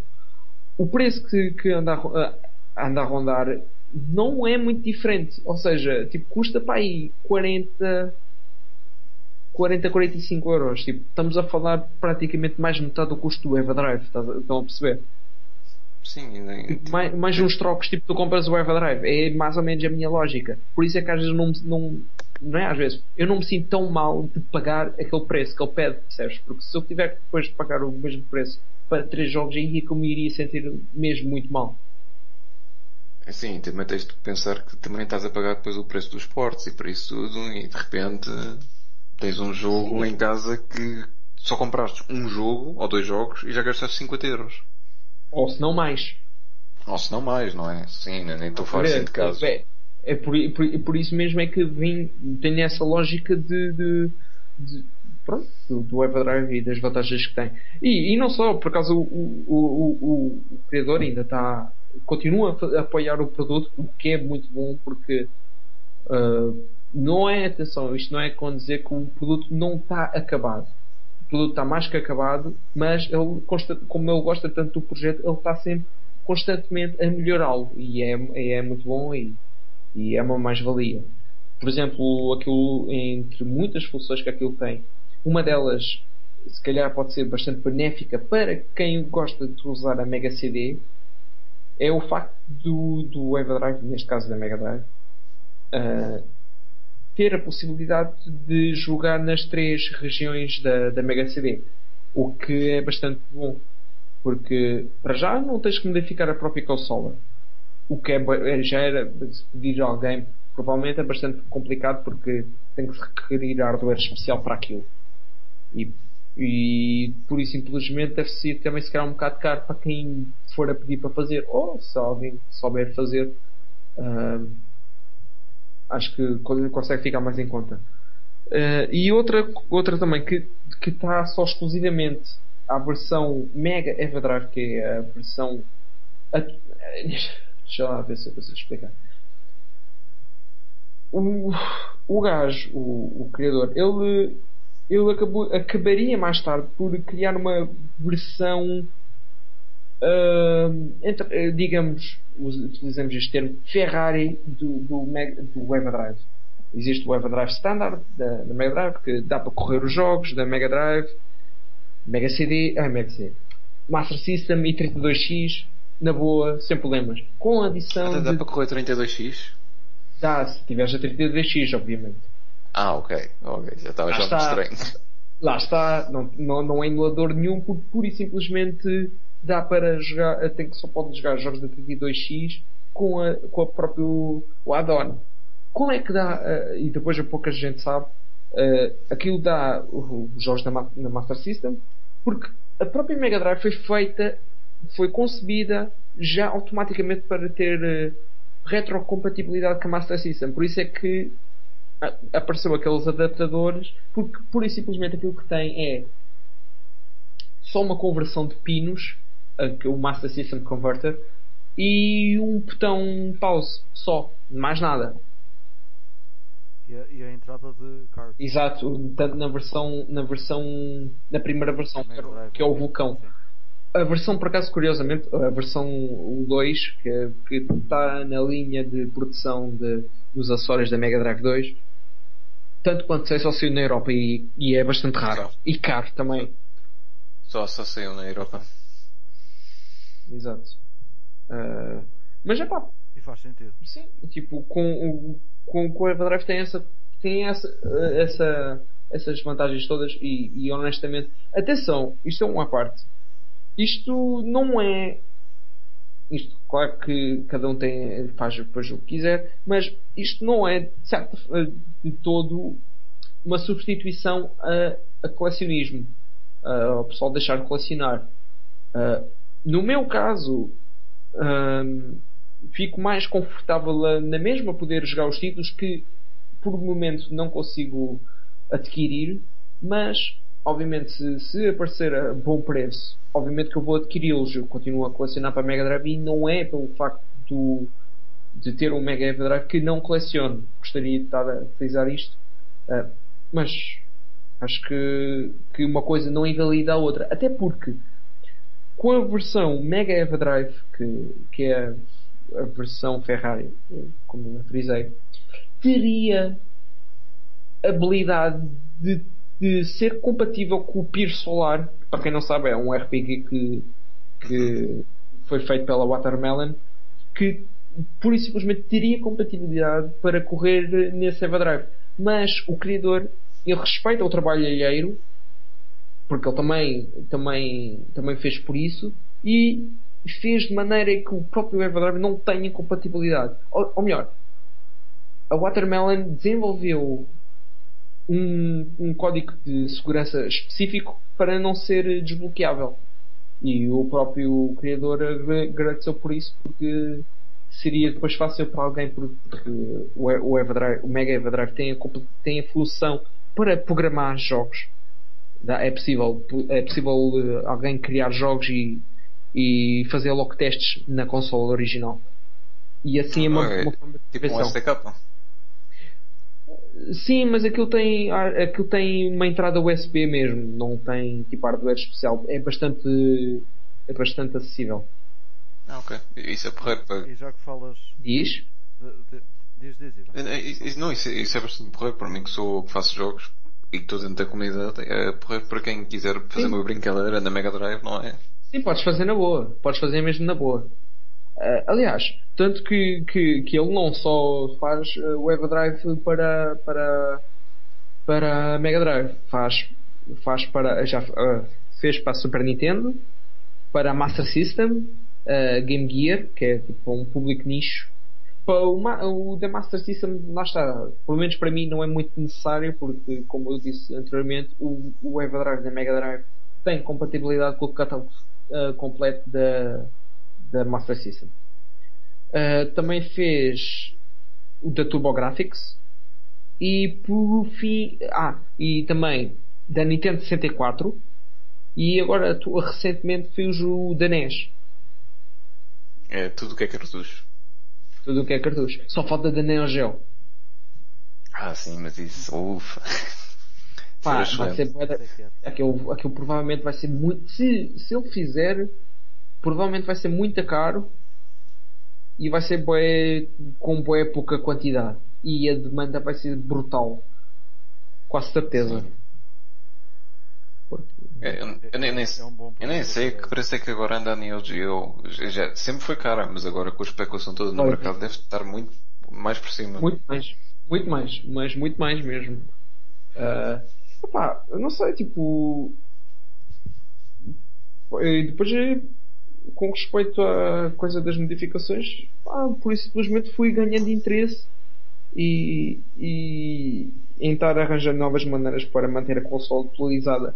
Porque eu tenho. Eu, lá está, como eu gosto de jogar com o hardware original, eu gostaria que ele durasse ainda mais umas gerações. Uh, porque, não sei se. Porque com, com as novas tecnologias para já as televisões estão mais modernas e, e vão tirando compatibilidade com, com formatos analógicos, neste caso o SCART. Uh, já, já vi televisões em que por simplesmente tiraram o SCART e não dá para ligar a Mega Drive nesse, nesse formato, que para mim foi muito mal. E fico um bocado com receio de existir uma, um ponto na tecnologia em que já não poderemos utilizar as nossas consolas retro. Portanto. Portanto, é mais ou menos, eh, diria eu, tipo, a minha missão de tentar manter as consolas uh, ativas e prontas a funcionar e que durem mais gerações. Então o teu próximo passo é fazer um cabo HDMI. Assim, para, para quê? Para a Mega Drive? Sim. Não, assim, na, na Mega Drive agora o ponto máximo, o ponto máximo não é um ponto máximo em termos de qualidade, mas um ponto máximo em termos de, de compatibilidade de, de, de, de Exato. Uh, que é o componente. É possível converter o sinal de RGB a componente, que é o que ainda as televisões modernas que já não têm RGB, que ainda possuem. Uh, provavelmente eh, o sinal de componente é um bocadinho mais fraco, não sei quanto, que eu nunca experimentei, mas pronto, é, provavelmente se tiver que voltar por essa, por essa via, lá que terá que ser. Ok. Então quem quiser eh, acompanhar eh, todos os projetos que o Jorge vai fazendo, tu no YouTube tens o nome de Sega J. Charrua, exato, não é? Exato. E é lá que podem ver também o Jorge pôs todos os vídeos acerca do seu, do seu Fighter Stick ele tem lá alguns vídeos onde mostra as várias fases de construção e já sabem se tiverem alguma coisa avariada ou se quiserem uns cabos ou umas modificações às consolas, uh, tem aqui um, uma boa pessoa para falar. Obrigado. Vos poderá fazer isso. Exato. Ora é essa. Obrigado a nós por nos fazeres companhia obrigado. E, e obrigado também porque eu também já tenho uma Mega Drive dessas tuas. Na e boa. E eh, curtiste? fantástica a, a qualidade. Sim, sim, sim. Então, e por acaso até fiquei, por acaso eu não te perguntei na altura, já que estamos a falar aqui por baixo, em que formato tu estás a jogar agora os jogos? Em TSC ou PAL? NTSC, claro. PAL? Mas reparaste a diferença, não foi? Claro, claro. Faz, faz, faz muita diferença mesmo. Em, em, em termos de, de, gameplay, de som, uh, é tudo. Pronto, e, tem, e acabamos por ter uma tela maior, o que dá, Exato. Okay. dá logo outra, outra sensação ao jogo. Exato. Bacana, meu. Ainda bem que curtiste isso. Claro que sim. Uh, e pronto, uh, não sei se queres dizer mais alguma coisa, Ivan. Não, não. Uh, acho que já, já, já dei o meu contributo. Ok, vamos passar só rapidamente então ao Play Now.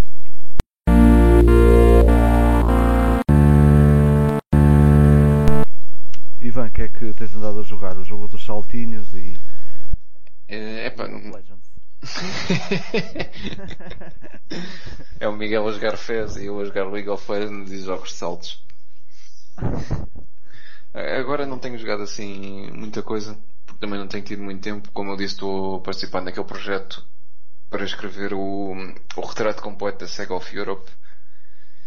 E então está-me a sobrar muito pouco tempo para jogar. É, que, é sempre a mesma coisa, tem muito pouco tempo para jogar. E então a última coisa que eu joguei foi mesmo Super Mario Kart DS. Na DS. Fantástico. Eu fiquei, fiquei surpreendido. Fiquei surpreendido. Uh, não, não, não tem saltos. pois, não tem saltos. Olha, eu também vou ser.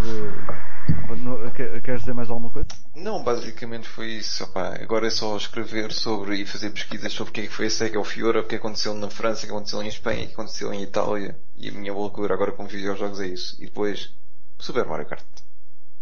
E a tua loucura ainda é mais saber o que aconteceu em Portugal. Exato. Que isso nunca tu vou consegues arranjar a informação com isso? Pois, era isso que eu ia perguntar. Tu, tu conseguiste contacto com a Ecofilmes? Uh, Ecofilmes só consigo falar com empregados. Os empregados recusam-se a prestar declarações sobre uh, coisas que aconteceram cá em Portugal. Ou seja, eles não se importam de falar comigo off the record, mas eu não posso divulgar nada. Um, cena. E há outras coisas que eu perguntei que eles não me sabem dar respostas, como por exemplo não sabem, não fazem a mínima ideia quantas unidades é que foram vendidas da Mega Drive, da Master System, da Game Gear, que jogos é que foram distribuídos, porque é que vieram jogos uh, da Mega Drive com cartuchos da Genesis, porque é que a parceria com a Tectoy foi feita, oficialmente, porque é que, e ninguém quer falar sobre isso. A Concentra ainda falou um bocadinho sobre a Nintendo, dizem que estão muito magoados com eles, que as coisas não acabaram da melhor forma possível, mas já falaram um bocado sobre como é que as coisas correram e porque é que alguns dos preços foram postos por aqueles valores, porque é que a distribuição foi feita de certa forma.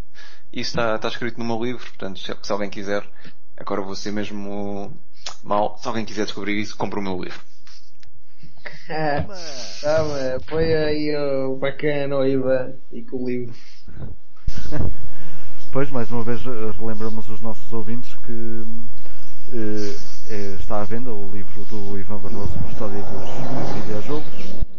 Quem quiser, quem estiver interessado é só falar com ele, também podem falar connosco que nós eh, passamos a mensagem, podem deixar aí uns comentários e assim.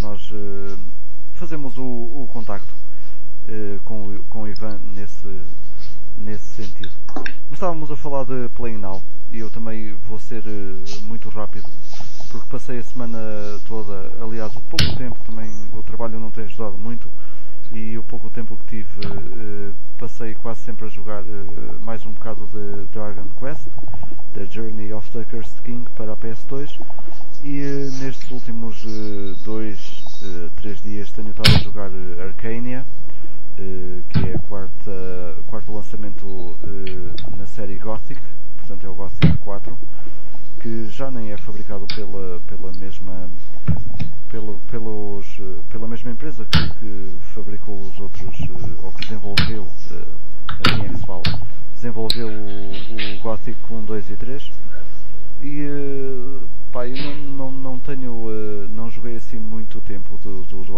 mas de facto já tinha ouvido dizer principalmente o Ivan Cordeiro que o jogo não estava muito bom e de facto tem uh, problemas, uh, tem alguns, tem alguns problemas que eu encontrei que, que não deveriam acontecer, uh, sendo um, um RPG, um, um RPG de ação e ser um open world, não faz sentido nenhum nós vermos uma poça no chão ou um mini lago e aquilo ter uma parede invisível e, e fazem, fazem-nos contornar o lago como se, como se aquilo nos fosse, como se nos fôssemos afogar uh, em 5 centímetros de água. Uh, pá, não percebi muito essa cena. E depois o jogo tem alguns bugs, uh, realmente, no pouco que já joguei, são muitos bugs para, para o pouco que já joguei. Lembro-me, por exemplo, fazer uma, uma das missões que fiz, uma personagem pedia-me para recuperar uma perna de pau eh, que, ele, que, que, que, os goblins ele tinham roubado numa noite em que ele se embebedara. Eh, no entanto, a personagem tem as duas pernas humanas, eh, portanto não sei para que, por, para que é que ele quer uma perna de pau. E, e, e depois eu entrego, eu fiz a tal, esse tal quest e entreguei entreguei a perna de pau e ele devia estar tão contente que aquilo deu um bug, que o personagem estava à pesca e ele faz o lançamento e vai linha, vai cana, vai tudo. Eh, no entanto, é, é daqueles bugs em que a personagem continua com os braços esticados eh, e pronto, está a fazer de conta que tem ali alguma coisa, mas a cana já tinha ido. Enfim. No entanto, de uma maneira geral, eu estou a gostar da, da, da, da experiência e de os. Jorge, gostaste bem da piada. Ou sou eu. Estou a imaginar a Estou a imaginar a cena, o pescador a lançar a cana e não está lá nada e o gajo continua. Não, isto é cardível.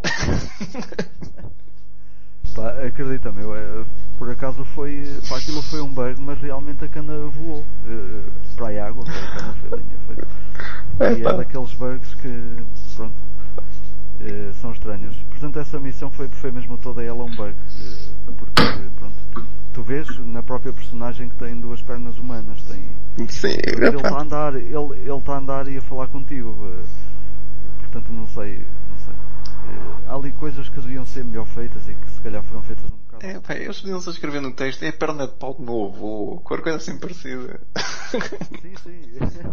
Isso fazia toda a diferença, mas, eh, mas não, o próprio texto diz, diz mesmo isso, perdi a minha perna de pau.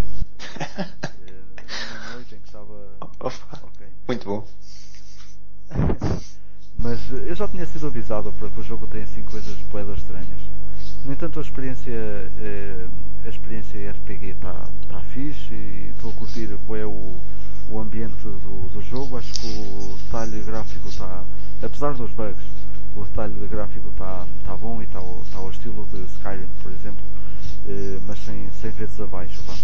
Eh, mas está, o ambiente é mais ou menos esse. Uh, tem um pouco a ver com, to, com toda a série uh, gótica. E também da minha parte foi só isto. Jorge, tu queres dizer aí algum título, um título ou outro que tenhas jogado nestes últimos dias? Pá, eu só, tô, só jogo clássicos. Pois, tu é só clássico. Só clássico. Eu também, pá, eu, não, eu nunca refiro isso, mas eu há sempre um dia ou dois em que ligo o Mega Drive para jogar uma coisa ou outra, no entanto Pá, eh, por acaso na Mega Drive estou a jogar o. Acabei agora o. Ai, o Shinobi 3. Uf. O jogo total. Cuidado. Isso é de homem. Cuidado. Acabar o Shinobi 3 é, é de homem. ah, é muito bom. Por acaso eu curto bem o jogo porque ele tem.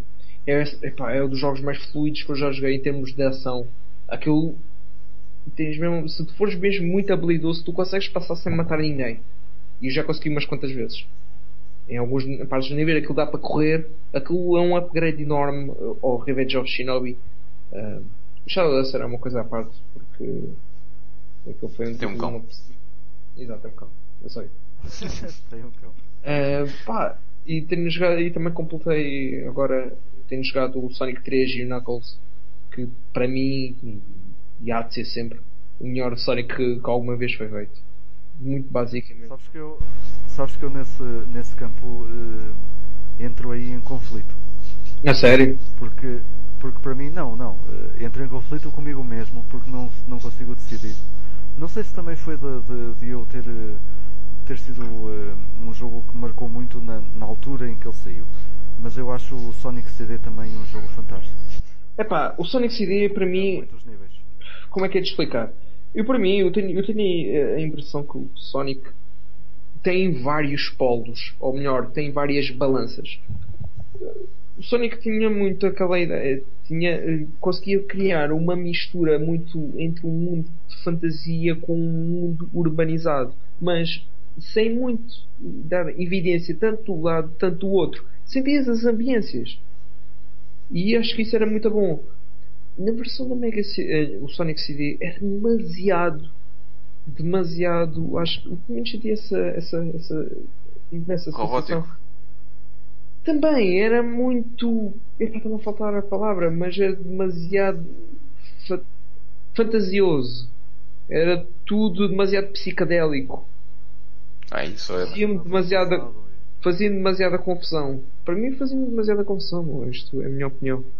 Uh, e também não, não gosto muito do engine do jogo, especialmente para fazer spin dash e etc.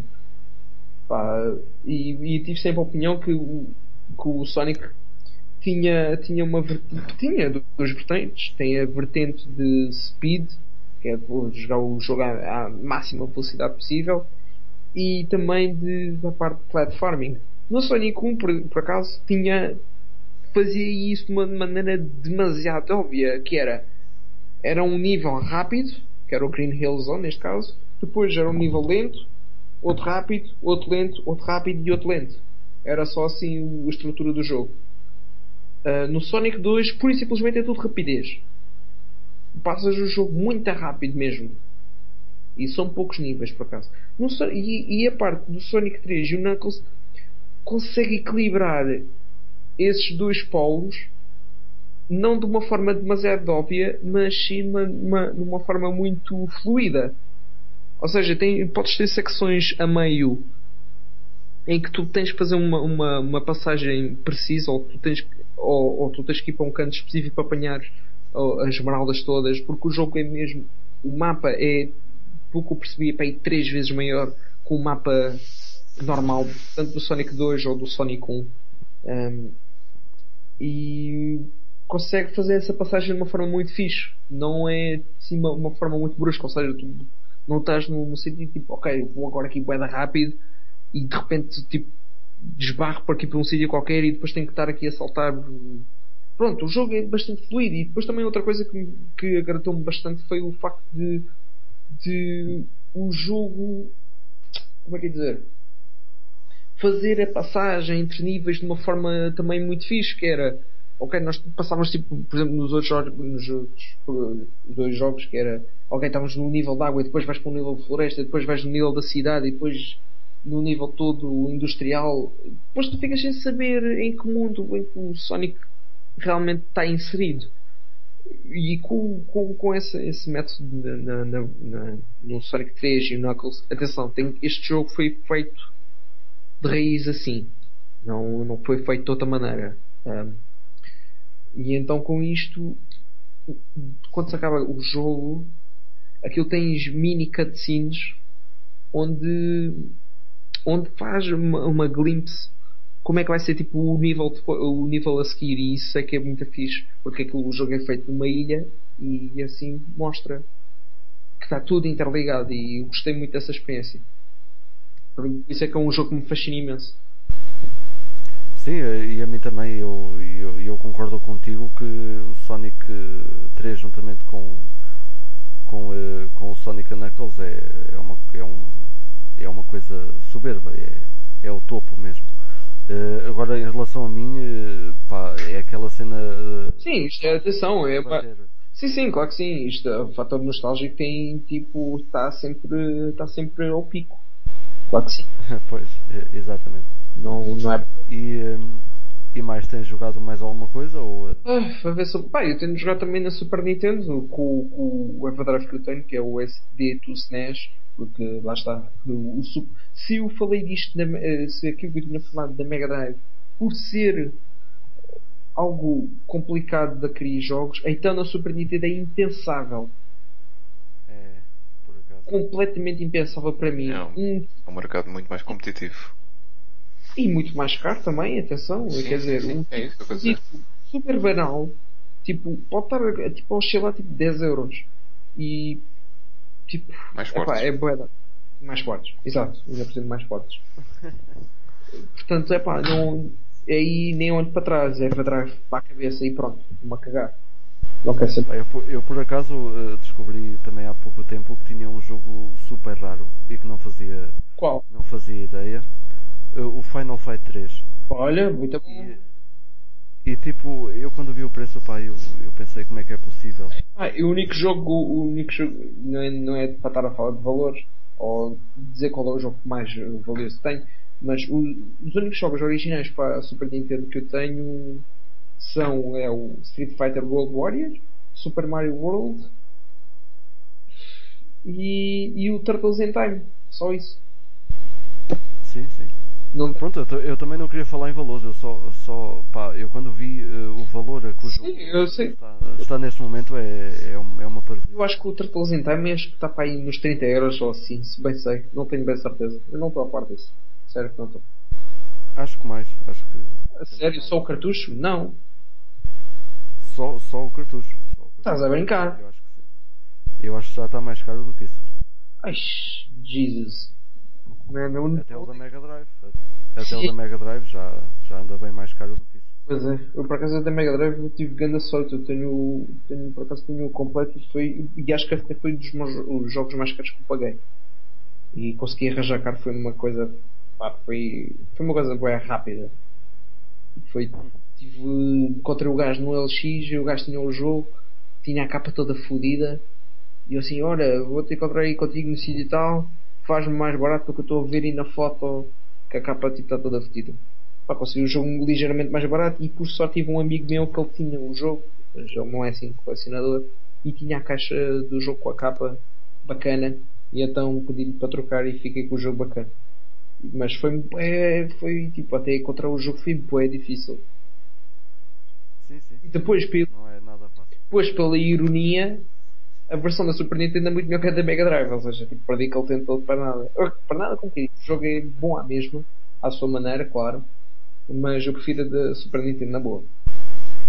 Também acho, também. Nesse ponto concordo também. Que seja superior. Sem dúvida. Ok, então não sei se querem, antes de dar por finalizado o podcast, não sei se querem dizer mais alguma coisa. Não, basicamente é isso. Obrigado por ouvir. Então, Obrigado. Pois, Foi, não sei se, se, fui chato ou não, pá, olha, se fui, desculpa lá. Pá, foste um bocado, mas acho que ninguém se importa. Está-se bem, olha. Tem Tem gramado, olha. Azar o vosso. Pronto, então uh, agradeço a, todo, a, toda a gente que tem acompanhado o, uh, o GameStorm uh, e agradeço também aos nossos, aqui ao, aos meus, porque hoje deixaram-me sozinho, então agradeço ao Ivan Barroso mais uma vez, obrigado Ivan por, por ter estado connosco. Suplente luxo. E, suplente luxo. E, e hoje também ao, ao, convidado pela, pela primeira vez, possivelmente vamos tê-lo mais vezes connosco no futuro. Por mim é vou. Seja necessário, caso seja necessário, ele não se importará. Não, não é claro. Obrigado, Jorge. Obrigadão, eu. E pronto, pessoal, continuem a acompanhar-nos.